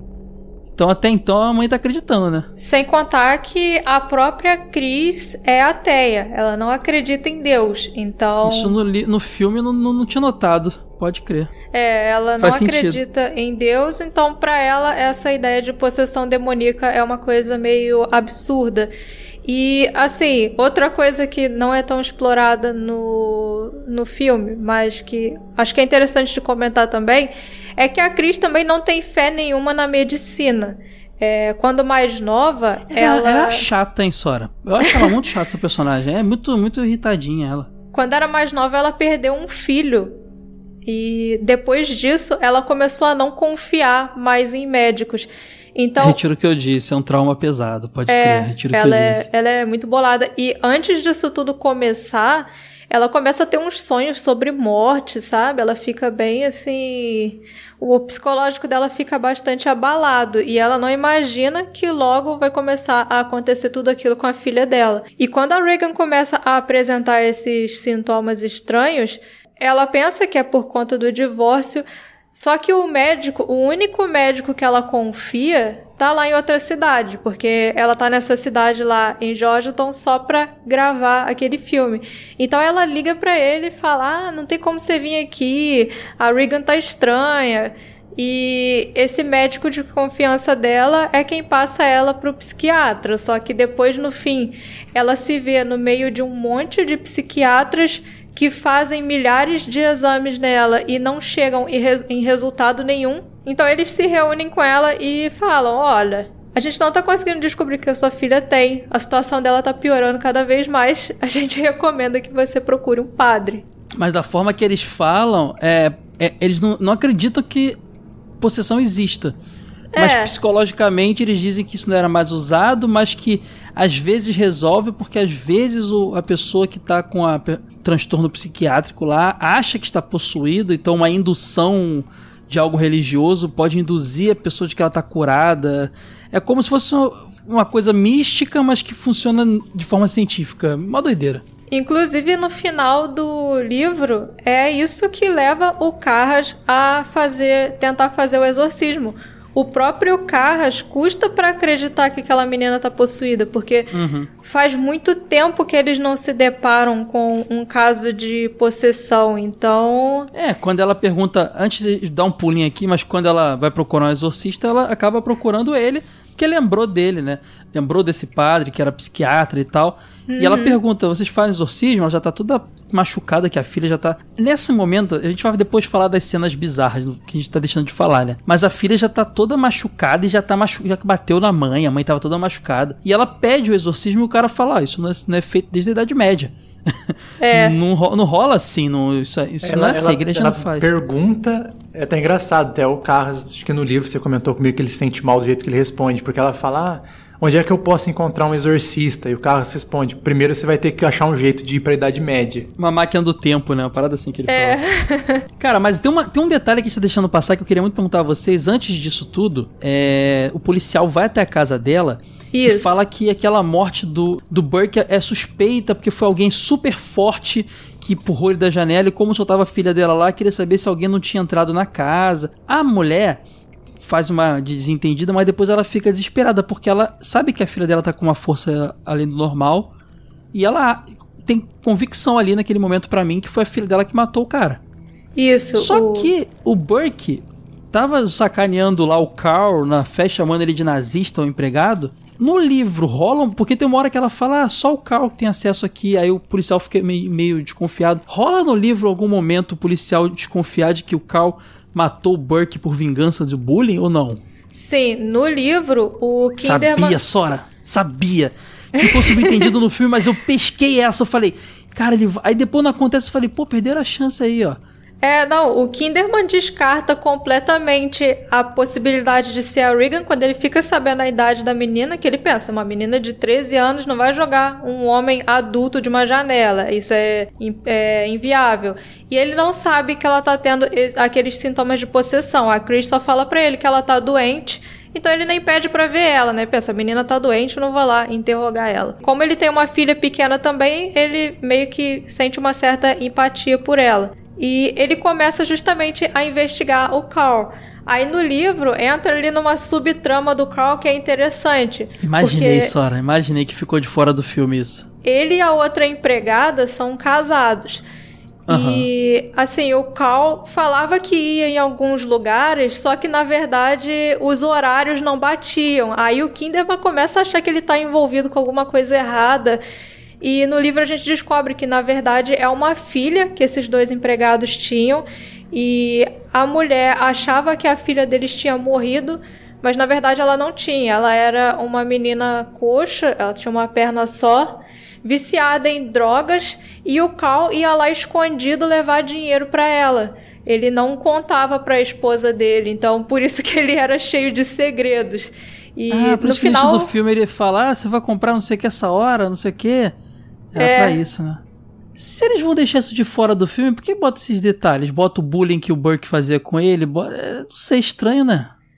É, o, o bullying é importante porque fez o Kinderman começar a suspeitar do Carl, né? E o Kinderman tinha que começar a suspeitar de alguém Mas dentro essa da suspeita casa. no filme é só subliminar. Acho que tudo isso é só pra fazer a mãe achar que a filha. ter certeza que a filha matou o cara, né? Olha, no livro, o jeito que a Cris percebe que foi a Regan que matou o, o Burke é genial. Eu achei fantástico. Porque a- naquela cena da festa que a Regan desce, faz xixi na sala, que a gente Ah, já- é. Antes, antes, quando ela ainda não tava com suspeita de problema psiquiátrico, tava só ne- problema nervoso, ela tem uma, tem uma festa, ela desce, fala pra um maluco aleatório que ele vai morrer e Pro mija padre. na sala, né? É. Era o padre? Então, que Isso, vai é o padre e Dyer. sala. Ah, é o amigo do, do Coward, do, do, do Coward que tá ali? Uhum. Ah, então. E aí mija na sala. Aí a mãe vê que ela tá, não tá normal, né? Isso, tem essa festa. Nessa festa, é, tem uma personagem que não tá no filme, que é uma vidente. E na hora que a vidente vê a Regan, ela sente umas forças sinistras ali. Então depois ela dá para Chris um livro de bruxaria. Quando a Regan começa a demonstrar os primeiros sinais de, de possessão, esse livro de bruxaria aparece embaixo da cama da Regan. E a Cris começa a pensar que a Regan pode ter lido aquele livro, ficou impressionada e começou, né, a acreditar nesse tipo de coisa, de possessão e mais não sei o quê. Uhum. E depois, quando a Regan já está com sintomas mais severos, a Cris, desesperada, tentando encontrar uma solução, pega esse livro de bruxaria e vai procurar nele alguma coisa de possessão demoníaca, porque a vidente tinha dado aquele livro para ela, então ela supôs que talvez tivesse alguma informação importante ali nesse livro. Só que o livro, na hora que ela abre, ela vê que ele tá assim, a pontinha da página tá puxada, rasgada. E esse é um tique que o Burke tinha quando ele ficava nervoso. Sempre que o Burke estava nervoso, ele pegava um papel e começava a puxar a pontinha. Tava cortado exatamente como ele fazia. Aí ela concluiu: quem levou, quem levou esse livro pro quarto da Regan foi o Burke. Ele tava lá no dia que ele morreu. Que doideira, hein? É, o livro é mais doido que o filme. É muito legal. Acho que eu prefiro, acho que eu prefiro o filme. É, o livro é muito doido.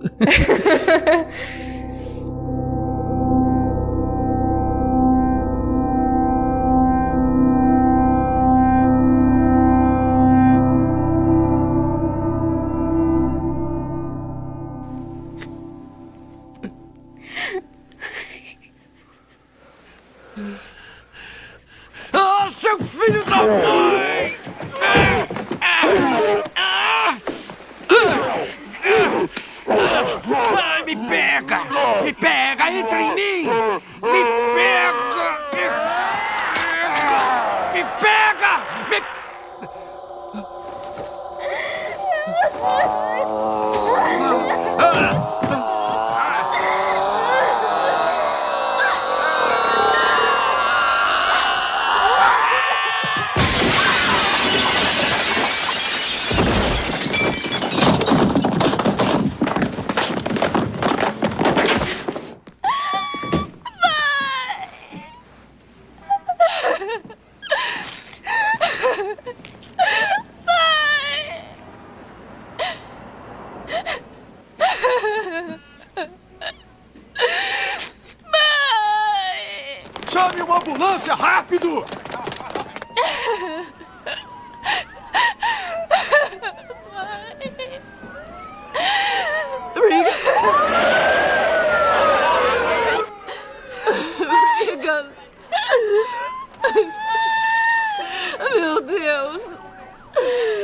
Deixe-me passar, por favor.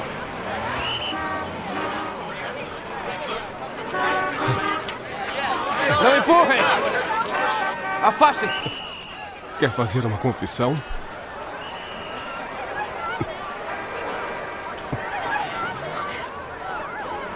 Está arrependido por ter ofendido a Deus e por todos os pecados de sua vida?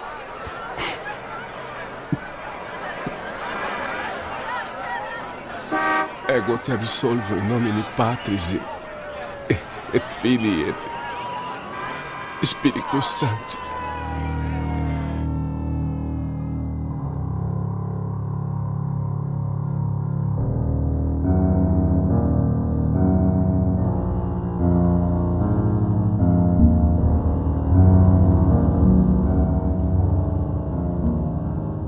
Você está ouvindo o TV de Tubo Podcast. Bom, a gente depois disso tem, como a gente tava falando, o Caras lá, o, o, o, Rock Balboa lá começou, começando a fazer os lances psiquiátricos até então, né? E a gente tem vários, a gente pode pe pegar agora para falar várias cenas do filme, assim, pesadas, né? A gente tem cena, a, a famosa cena dela virando a cabeça quase igual uma coruja, 180 graus. Uhum. A gente tem a cena do vômito, que vômito, vários vômitos que ela remessa. A cena dela, da, da, da Já falou da aranha na, na, na escada, tem a cena da cama balançando pra caramba.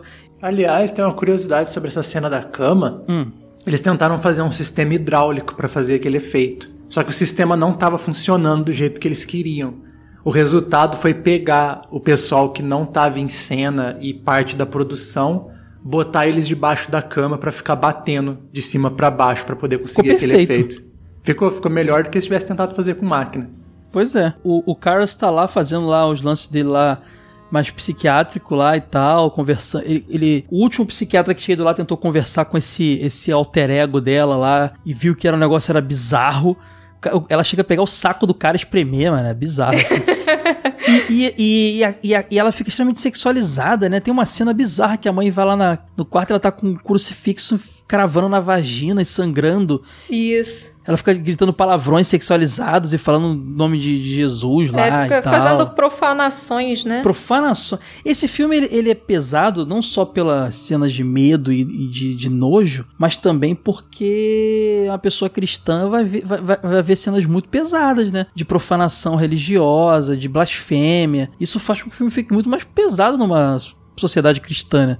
É. Imagino que que quando eu era molequinho cristão, eu, eu ficava morrendo de medo. É, boa parte do medo que o filme passava era justamente por causa disso, né? Aí o, o Carl fica conversando com o demônio, entre aspas, né? Que é uma voz diferente que aquela dubladora que a gente comentou. E, e começa a falar latim, francês, italiano. E ele batendo papo com ela em várias línguas, achando assim, pô, a menina sabe. Até aí tudo bem, é psicológico. Aí tem uma hora que ela fala uma língua loucaça, ele grava, cara. E quando ele vai levar para um especialista lá, ele fala: Isso é inglês invertido. Aí ele inverte ao contrário e aí ele ouve tudo que o cara, o demônio tá falando. É naquela hora que ele acredita. No filme, pelo menos. É, o Carras, ele custa muito para acreditar num caso de possessão da Reagan. Ele é tipo o Padre Quevedo. Lembra do Padre Quevedo? Que era um padre, mas na, nada era normal. Tudo era, era. Nada era sobrenatural para ele. É, Isso sim. não existe. Não existe.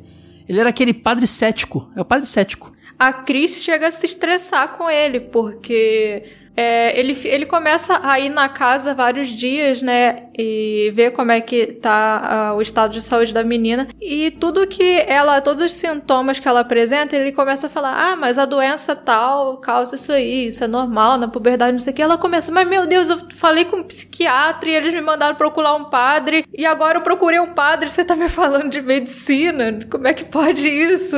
A minha filha tá possuída, por favor, faz esse exorcismo. E no fim o Carlos chega à conclusão conclusão de que o único jeito vai ser realmente fazer esse exorcismo, porque mesmo que seja um problema psiquiátrico, a indução do exorcismo faria ela parar de apresentar esses sintomas. Só que o problema é que para a igreja aceitar fazer um exorcismo, ele teria que provar para a igreja que a menina está de fato possuída. É até por isso que ele faz a gravação, porque se ele conseguisse a gravação dela falando mas ali, esse... mas ali eles ele já não tá acreditando, Sora, também? Acho que ele acredita, que ele fica muito abalado com aquela parada de trás pra frente que ela fala. Isso, quando ele grava, ele já tá acreditando já.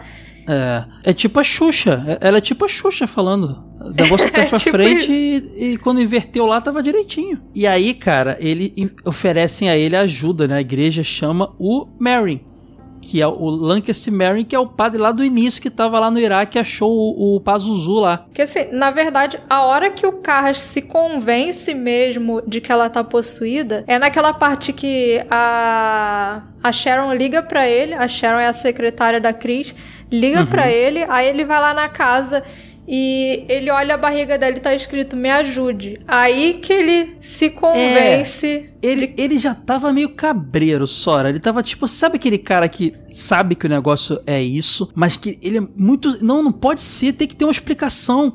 Ele já tava convencido, mas tava lutando contra isso. Isso. Mas quando ele vai lá e, e, começa, parece que tá, tá, arranhada na barriga dela, help me, né? Me ajude. Isso. E ela dormindo, e como se tivesse sido escrito sozinho, como se alguém dentro dela tivesse arranhado. Sei lá, mal doideira, né? Como se fosse a garota pedindo ajuda. É. Ali, ele se, ali ele fala: Não, desisto, é isso aí mesmo. Aí ele consegue a permissão da igreja para realizar o exorcismo, só que como ele nunca tinha feito um exorcismo antes na vida, é, eles recomendam que seja feito com outro padre mais experiente. É aí que eles chamam o Mary.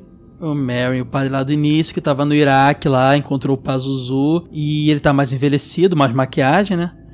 e a gente já tá até na reta final do filme, né? Porque ali já começa a cerimônia lá de exorcismo lá, doida. Que é uma cena bem longa e bem irada, assim, no sentido de é, é antológico pro cinema, né? Aqui é cansativo, eles ficam cansados, eles tentam, eles param, e aí o, o, o demônio começa a falar com a voz da mãe dele, aí ele fica malucão, aí o Mary, não, sai, da, sai do quarto você. Ele fica assustado, né? Quando ela começa a levitar na cama, ele para de responder. Eles estavam quase expulsando o bicho ali naquela hora, ela ficou, ficou de olho branco, começou a levitar. Essa cena é pesada também. É, eles, ele para de. Porque cada um tem que falar uma frase, né? O Mary fala uma, o Carras fala outra. Só que na hora que ela começa a levitar, o Carras fica tão assustado que ele para, assim, não consegue falar o que ele tinha que falar. E no filme, o exorcismo acontece em uma noite, ele é bem rapidinho. No livro, esse exorcismo fica dias. Eles ficam dias fazendo esse exorcismo nela. O Mary fica dormindo lá na casa da Cris e é bem mais demorado. É, imagino, né? Que inclusive a história real deve ter sido assim, porque baseado nos, nos relatos lá da igreja católica, né? Uhum. Eu sei que quando ele sai, depois quando ele volta pro quarto, o padre tá, o Mary tá morto.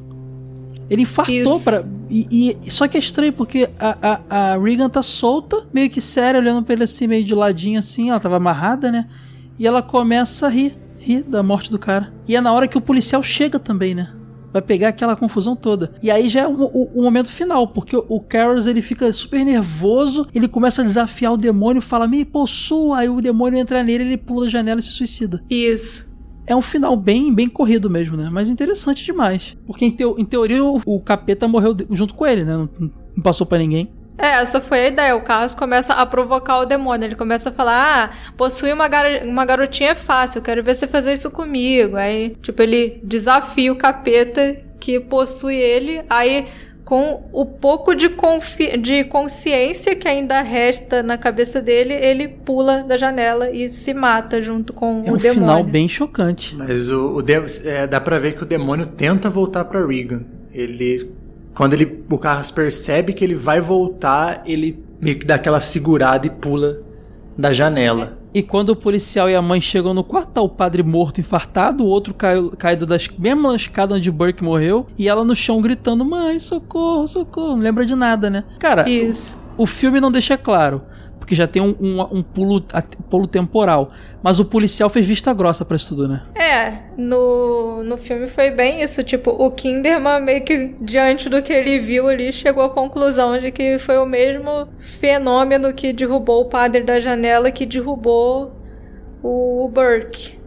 É, já no livro é uma coisa diferente, porque no livro o Kinderman e o Carras eles ficam muito amigos no decorrer da história, né? Porque o Kinderman começa a investigar as profanações que estão acontecendo na igreja, então ele começa a conversar muito com o Carras, eles vão no cinema juntos, porque o Kinderman é um cinéfilo, tanto que quando ele vê a Cris ele fica pede assim, autógrafo, né? É, ele pede um autógrafo, fala que é pra filha dele, mas era para ele, porque ele adora cinema. E tem um momento final, quando quando o exorcismo já tá acontecendo, o Mary fala pro Carras ir dormir porque o Carras já tava caindo de sono. Então o Carras volta lá pra pro local que eles ficam na universidade e o Kinderman procura ele. E diante de todas as evidências, tendo descartado o Carl e todas as outras pessoas que ele imaginava que pudessem ter matado o Burke, ele chega à conclusão de que a única pessoa que poderia ter feito isso era a Regan. Só que ele fala: Eu também tenho uma filha nessa idade e eu sei que uma menina é, não teria como ter feito isso. Mas aí o Carras explica para ele o que tá acontecendo e o Kinderman fala: ah, então eu vou deixar você fazer seu trabalho, que no caso seria o exorcismo. Por isso ele meio que não prende a Regan, porque ele, como ele ia prender uma menina naquela idade com aquelas evidências assim tão é, inacreditáveis, né? São, seriam evidências sobrenaturais. A cena que o Mary chega, voltando um pouquinho, que ele para assim na frente da casa, só iluminada por um poste, é tão antológica que virou capa do, do post do filme, né? É uma das cenas mais famosas do, do, do terror. E reassistindo o filme eu fiquei surpreso com quanto é pequena. É igual é, a gente estava comentando no podcast do Tubarão, aquela cena do Dolly Zoom que, que uhum. dá no rosto do, do é personagem é principal. Rápido, né? É muito rápida, mas ela é tão icônica que parece que ela dura minutos. E a cena do, do poste iluminando, a luz da janela iluminando o Merrin também, é questão de 3, 4 segundos, nem dá um foco.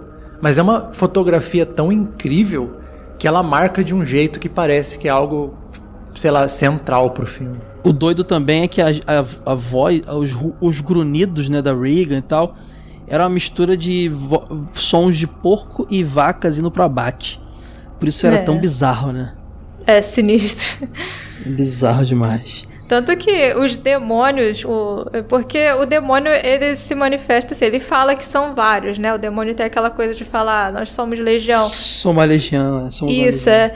E o lugar que eles ficam, ele no livro chama de chiqueirinho. Eles falam que eles ficam num chiqueiro e que a Regan tá lá com eles no livro fala que são vários. Porque o que eu entendi, até fazendo uma, uma comparação com outro filme também baseado em, em exorcismo em teoria real, que é aquele Exorcismo de Emily Rose, que é assustador também. Uhum. É, ali, o, o, o, grande lance da história é que, na verdade, ela não estava com um demônio, estava com uma legião de demônios, né? E no Exorcista, o, o, o, grande lance que eu percebo, que o Mary deixa bem claro, é que ela não tá com um demônio qualquer. Ela tá com um demônio dos mais dos piores demônios de todos, que no caso a gente cobre depois no decorrer do, da mitologia, que é o tal do Pazuzu, né? Então, é, por isso que esses dois, esses dois exorcismos teriam sido tão difíceis. Num filme, a menina, a mulher, a menina tá com uma legião de demônios e no outro com um demônio que é tipo um deus demônio. Agora, eu não sabia que tinha essa cena no livro que ele fala que são vários, né? É, ele fala, mas assim, o demônio no livro chega a se manifestar de várias formas. Ele começa a falar com a voz do Burke. Ele fala ah, tu com lembra a voz... quando Tu lembra quando o Mary fala pro, pro, pro Caras assim: é, não dê muito ouvidos porque ele vai tentar te vai mentir para te manipular psicologicamente. Então Isso. o demônio é, é, mentiroso, né, pra caramba, né? É, ele é mentiroso. Ele chega a falar com a voz de várias pessoas, inclusive do próprio Burke, com a voz da mãe do Carras. E aí, quando o Marion vai começar o exorcismo, o Carras. Essa cena até tem no filme. O, Car, o Carras fala assim: Ah, você não quer que eu te fale quantas personalidades ele já manifestou? Aí o Marion vira, vira para ele e fala: Não, é um só. É, e, e tipo, o, o bizarro também é que nesse filme ele tem uns lances que as pessoas. que foi acusado pra caramba na época lá, de tá fazendo coisa errada. Que ele é cheio de mensagens subliminares, né? É coisa do tipo a mãe abre a porta do quarto no cantinho escuro, depois se você olhar bem, tu vê, vê um vulto.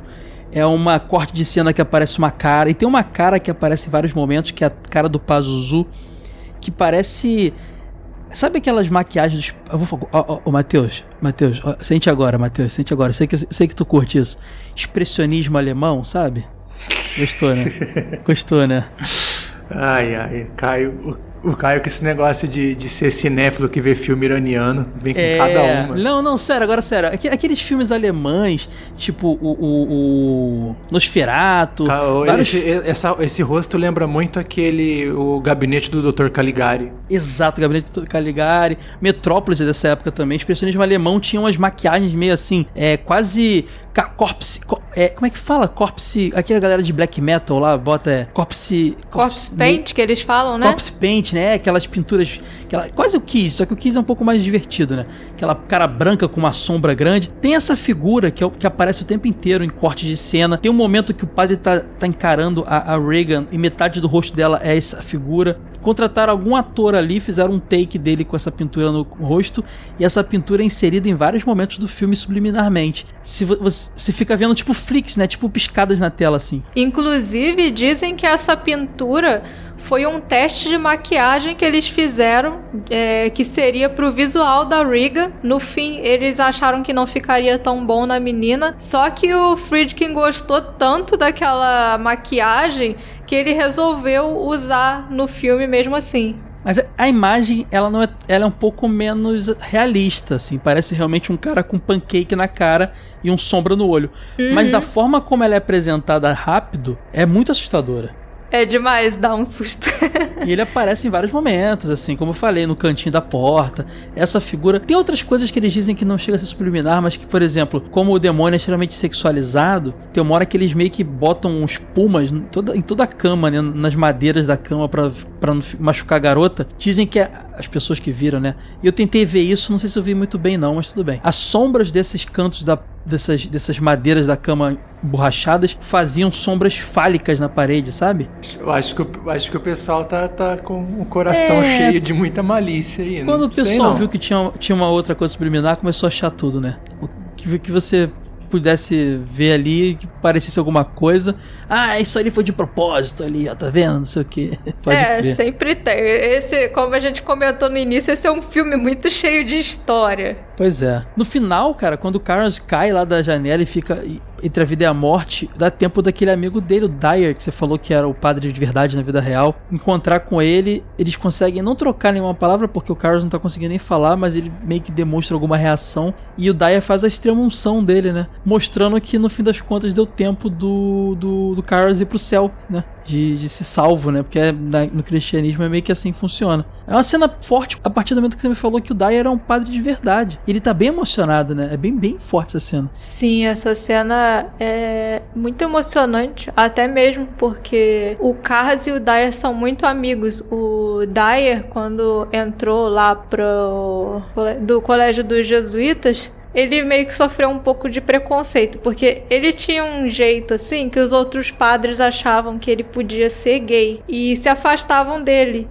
E isso o no filme também não fica claro, doideira. Não, é, no filme eles não exploram isso não, porque é muita coisa assim. O, a história, o background do Carras é totalmente deixado de lado no filme. O foco fica mais na Regan, mas o livro pega mais no background dele. O Carras acaba sendo o único amigo dele ali, então eles ficam muito próximos. E quando o Carras pula da janela e ele vê, o padre Dyer vê ele caído ali, é realmente um momento muito assim. É Sabe bem forte, que assim. dá vontade de chorar?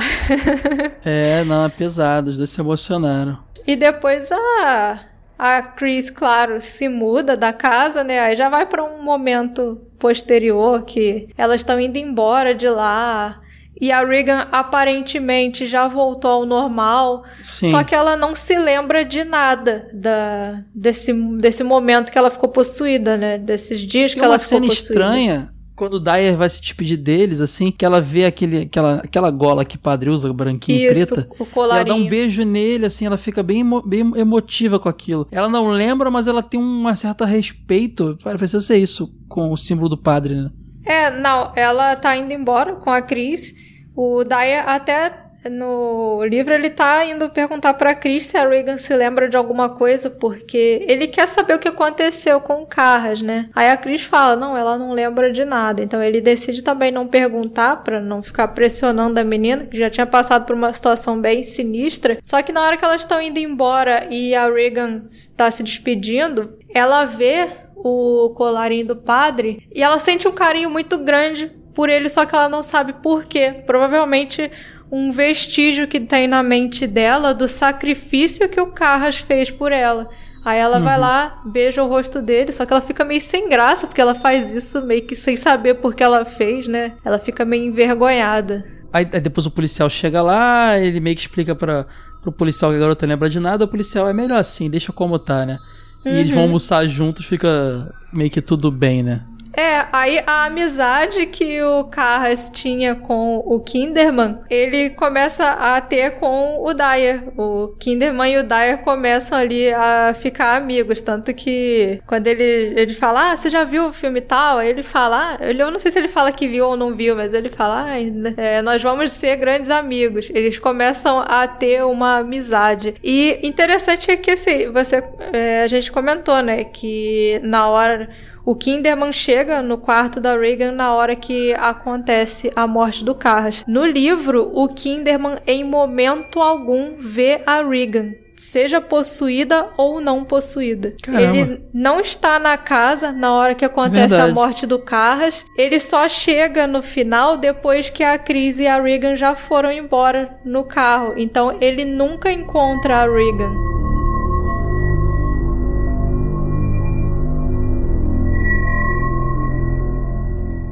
A trilha sonora do filme é bem agoniante, principalmente a, a, música tema, né? Que originalmente era chamada de Tubular Bells, hoje é mais conhecida como é, tema do, do Exorcista, né? Ela é bem, bem agoniante.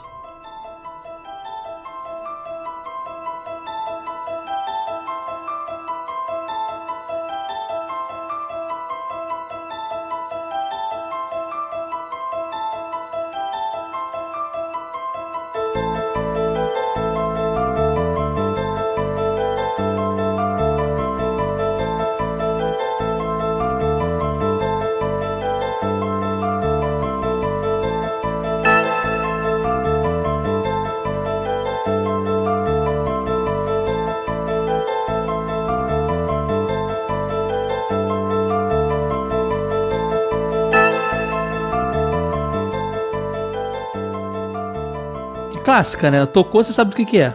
Sim, é, exatamente. E o engraçado dela é que é justamente os primeiros ali 20 segundos que são completamente memoráveis. Se você pegar essa música, botar ela no meio e tentar ouvir, você não consegue entender que é a mesma. Ela é bem diferente conforme ela vai progredindo. Ah, sim, é só a intro dela que é clássica. Depois ela virou uma música mais conhecida. Porque é a intro dela que foi repetida em exaustão, né? É tipo a marcha imperial do, do episódio 5, é o Tubular Bells no Exorcista. Eles chegaram a, a tentar fazer a trilha do filme com o Bernard Herrmann, que é o cara que fez o, o trilha, a trilha de Psicose, Um Corpo que Cai, do Hitchcock lá, o Cidadão Kane, do Orson Welles, mas o cara não topou. Eles tiveram que lidar com o que eles tinham mesmo. Aí fizeram trilha lá com Mike Oldfield, Jack Nietzsche, mas os caras fizeram um bom trabalho, né? É, tem o cara, um Lalo Schifrin, que foi o compositor de umas músicas bem conhecidas aí do cinema, incluindo o tema de Missão Impossível. É, chegou a compor algumas músicas pro Exorcista, só que o trabalho dele foi rejeitado. Inclusive dizem que o Friedkin, quando recebeu as fitas com a música, ele achou tão ruim que ele pegou as fitas e jogou no estacionamento do estúdio. Tão terrível que ele achou. Ele, eles tiveram que trabalhar com o banco de áudio que tinha na Warner, cara. Eles não conseguiram. Tanto é que essa Tubular Bells, ela veio do LP de 73 que o Oldfield tinha lá. Um, um dos compositores, né, o Mike, da trilha, o Mike Oldfield. Ele pegou lá duas longas faixas lá de céu progressivo, misturou e nasceu o Tubular Bells disso aí. É, o Exorcista, apesar de ter esse tema bem bem marcante. Na parte de trilha sonora, não ele... tem um é, é fraco, né? É... E não tem um e não tem um nome memorável por trás. Todo mundo conhece o tema, mas só pensa que tem alguém memorável, um grande compositor por trás. Não, eles estavam usando banco de áudio, banco de free de, de som free que eles tinham lá. Tipo, hoje, hoje em dia é o cara entrar na biblioteca do YouTube, do YouTube pegar exato. a música e botar no, no filme e virar um grande clássico. Exatamente.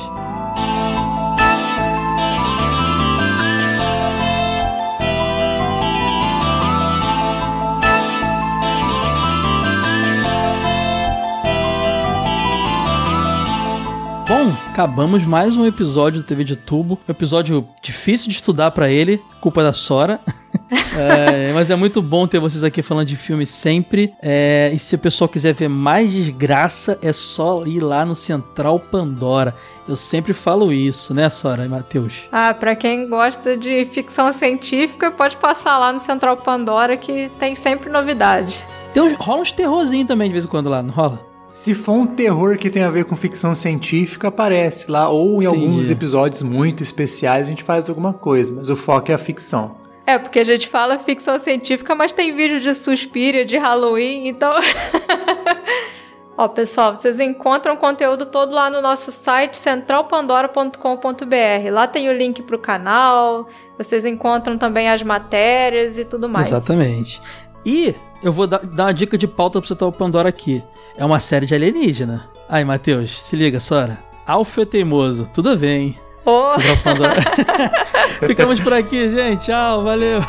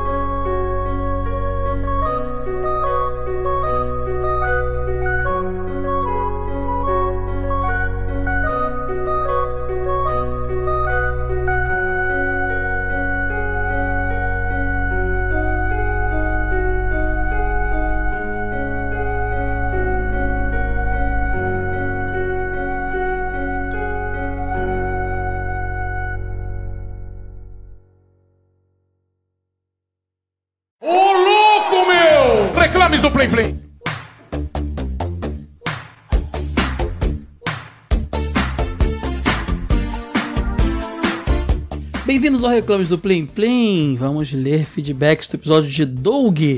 Mas antes, os recadinhos, redes sociais, só procurar por Jogo Velho no Twitter, Facebook e Instagram. Temos um grupo no Facebook chamado Asilo Jogo Velho e também temos um grupo no Telegram chamado telegram.me, só digitar telegram.me barra jogo velho. Uh, mais o que? Ah, divulgue nossos podcasts, nosso canal no YouTube, nosso que é youtube.com barra revista Jogo Velho. Divulgue também nosso site com nossos textos, tudo para seus amigos. E no podcast, só ir lá no agregador do iTunes, onde tiver ranqueamento, dá lá cinco estrelinhas pra gente, deixa um comentário bacana para ajudar a gente a ficar bem localizado no ranking de podcasts. E mas o que, que eu tenho a dizer? Ah, nossas revistas, como vocês viram nisso, estão de volta à venda em loja do velho.com.br. Tem pacotes promocionais, dá para completar a coleção. E também você pode ter acesso às revistas, extras, às revistas extras que são apenas para apoiadores, entre outras coisas. Tem recompensa de revista normal, especial, extra, tem camiseta do jogo velho, tem, é, tem a, o, o, Fase Secreta, que é o podcast exclusivo de apoiadores. Tudo isso você encontra em apoia.se barra jogo velho ou vá lá em jogovelho.com.br no menuzinho lá em cima tem apoio-nos, você vai descobrir como pode nos apoiar. Deixa eu ver mais algum recado para dar. Acho que é só isso por hoje. Então vamos começar os feedbacks. Episódio de Doug aqui. Começando pelo Adnan Alves. Que saudade de assistir Doug. Esse cast trouxe muita nostalgia. Eu meio que considerava Doug um mundo de Bob adolescente. Era muito legal as partes onde ele imaginava um, desfecho para uma situação ou quando ele vivenciava um herói como Homem Codorna. Alguns episódios que lembro bastante foram foi quando Doug se esforçou para comer fígado acebolado, pois a Patty disse que serviria esse prato no jantar com toda a turma. E quando o Skitter ficou de castigo e não pôde ir ao show dos Beats. Aí ele botou Aio, botou aqui Aio, Megal Matador. Mingau Matador, musicaço dos beats. E aí o Doug ficou no dilema de ir ao show sozinho ou fazer companhia ao Skitter. Lembrando que na história o Skitter que apresentou os beats pro Doug, né? E tem também episódio onde o Doug tentava, fazer, tentava ser ventríloco para uma apresentação na escola. Nossa, tem muito episódio bom. Abraços, boa Adnan. Abração, cara. Obrigado pelo seu carinho e feedback. O Leandro Montagnoli comentou: faltou comentar do maior hit da banda, Mingau Matador. Pode crer.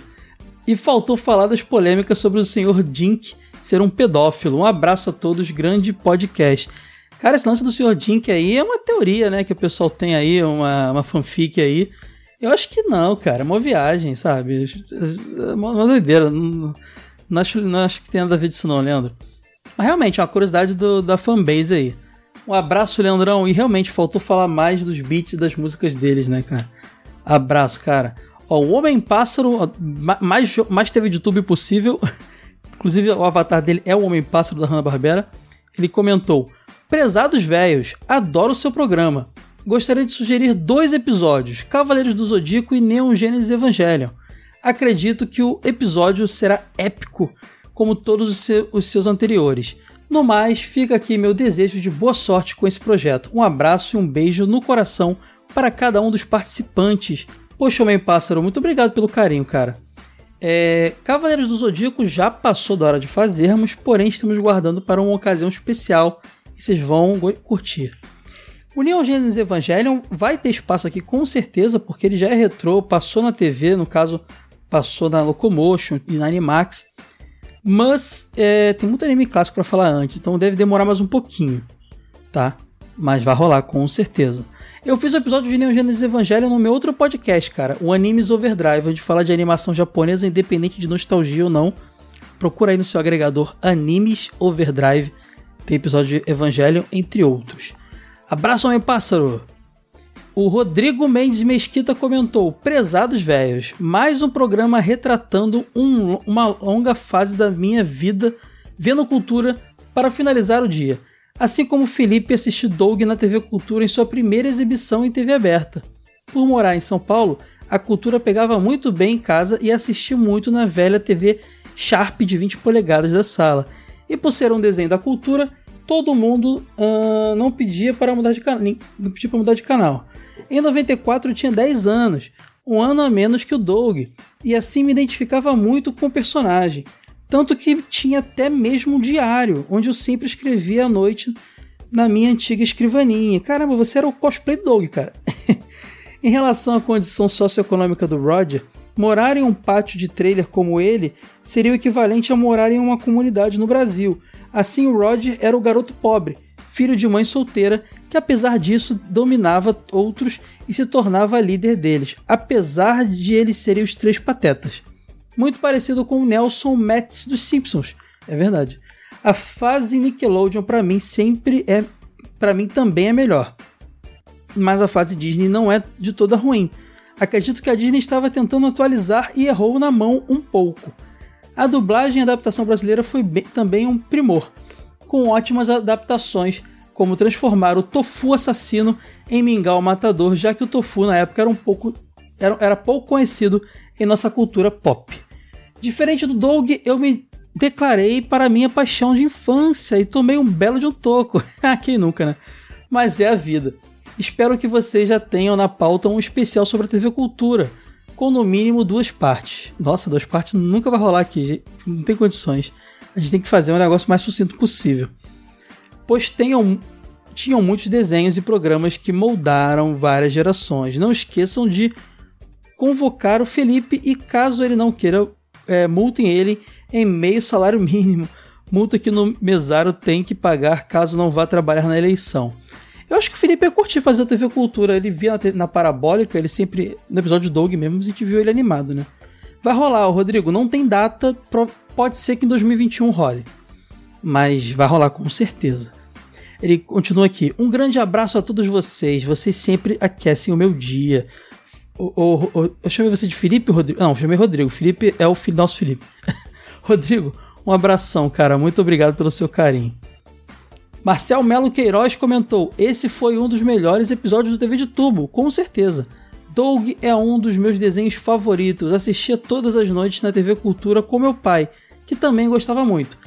A experiência se repetiu mais de 10 anos depois, quando o desenho voltou ao ar no Picnic Band. Não gosto da fase Disney, ali ficou tudo muito malhação, então perdi o interesse de acompanhar. Ah, eu gostava disso.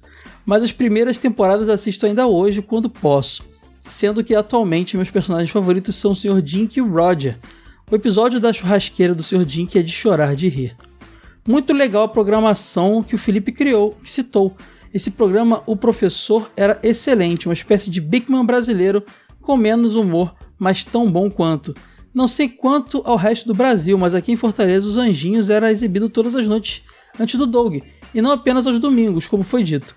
Uma... Ah não, eu estava lendo a matéria, é, Marcel, da estreia dos Anjinhos, mas eu, eu não disse que ficou só dessa forma, não. Uh, eu acho, pelo menos. Uh, como, é, ele continua. Uma curiosidade é que durante muitos anos a TV Cultura aqui era exibida com a logomarca da TVE do Rio. Olha, então, olha que doideira. A gente retransmitia a TV Cultura e vocês retransmitiam a TVE, provavelmente. Então era, era telefone sem fio. ah, é muito bom. Porque a TVE era aqui do Rio transmitia TV, retransmitia TV Cultura e vocês deviam retransmitir a, TV, a TVE. Que doideira. Bom, continuando aqui, parabéns mais uma vez pelo programa. Esses últimos episódios do ano têm sido um mais nostálgico que o outro. É, viemos pesadão, hein? Agora os próximos vão ser mais divertidos, vocês vão entender. Um abraço, Marcel. O Isaías Dantas comentou: Fala, velhos, nasci em 95. É jovem o Isaías. Mas ainda consegui assistir alguns episódios de Doug Embora sejamos um pouco isolados do resto do mundo, ah, é, o Isaías é vizinho do Ítalo lá de Seridó. Aqui no Seridó temos muitas semelhanças com a, com a ambientação e personagens do desenho. Cachorros aqui comem feijão e arroz. As pessoas têm cores diversificadas, ou somos vermelhos ou por causa do sol, ou somos metade moreno e metade brancos, bronze realçados por causa do sol. A quintura aqui é grande demais. Valeu, cast de altíssima qualidade. Isaías, muito obrigado. Um dia eu vou conhecer a terra de vocês, cara. Abração. O Marcos VB comentou aqui, ó. Doug é para mim um daqueles clássicos desenhos da TV Cultura, apesar de ter assistido em outras emissoras também. Mas a TV Cultura é sempre a primeira que vem na cabeça quando se trata de Doug. Aliás, fica aqui o pedido de cast para Castelo Ratimbum e Mundo da Lua, e por que não dedicado à própria TV Cultura. Enfim, abraços e continue excelente trabalho. Marcos, o que eu posso te dizer é que essas coisas vão rolar com certeza, porque senão o TV de tubo não é, vai ter completado o seu objetivo. Só não tem data ainda, mas vai rolar. Abraço, cara, obrigado. Fábio Pacheco Alcântara comentou: Eu gostava muito de ver Doug durante a noite, junto com Ei Arnold e Coração. Não, e Coragem o Cão Covarde. Coragem Cão Covarde não passava, se não me engano, na cultura, não. Mas o Ei Arnold sim, porque o Coragem é do Cartoon Network, Fabão. Passou no Brasil, se não me engano, na SBT ou na Globo. Mas, não sei, você pode estar confundindo com Cat Dog, por exemplo, que era um desenho de, de gato e cachorro também, né? Esse desenho é muito marcante, seja pela sua temática e propostas de autor, como foi bem apresentado nesse programa. Eu nunca tinha parado para reparar essas diferenças da versão inicial para a versão Disney. Agora ficou claro que elas são marcantes e justificam toda a reclamação do Felipe no decorrer do programa.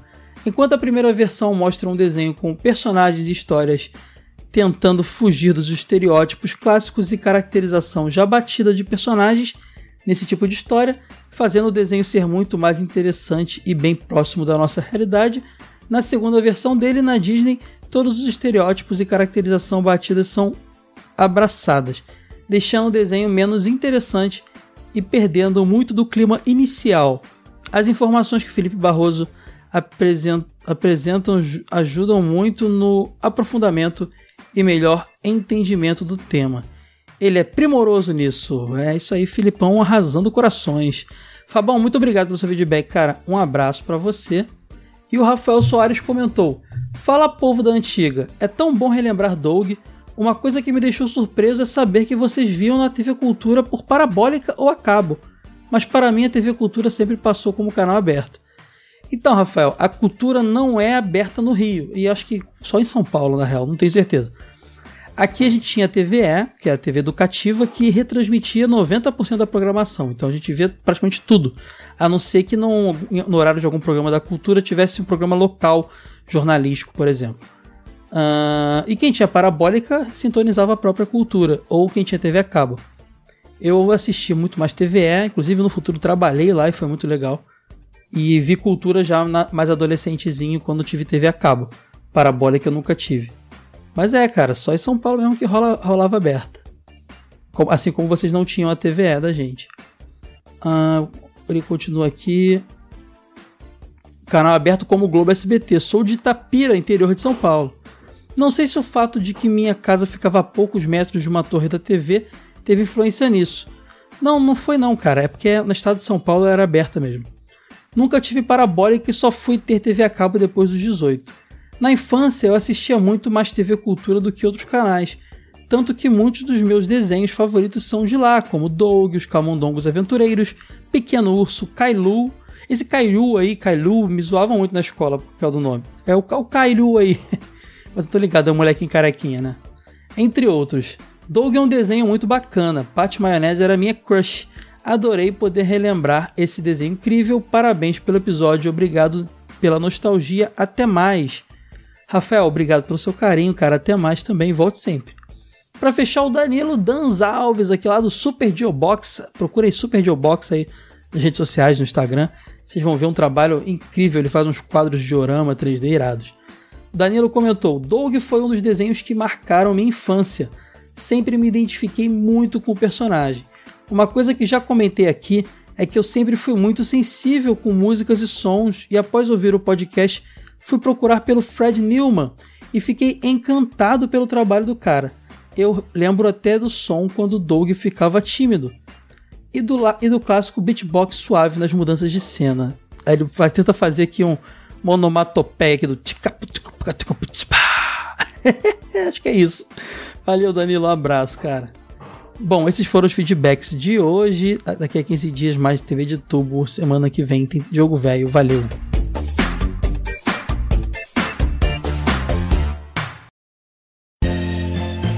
Esse episódio foi editado por Caio Hansen.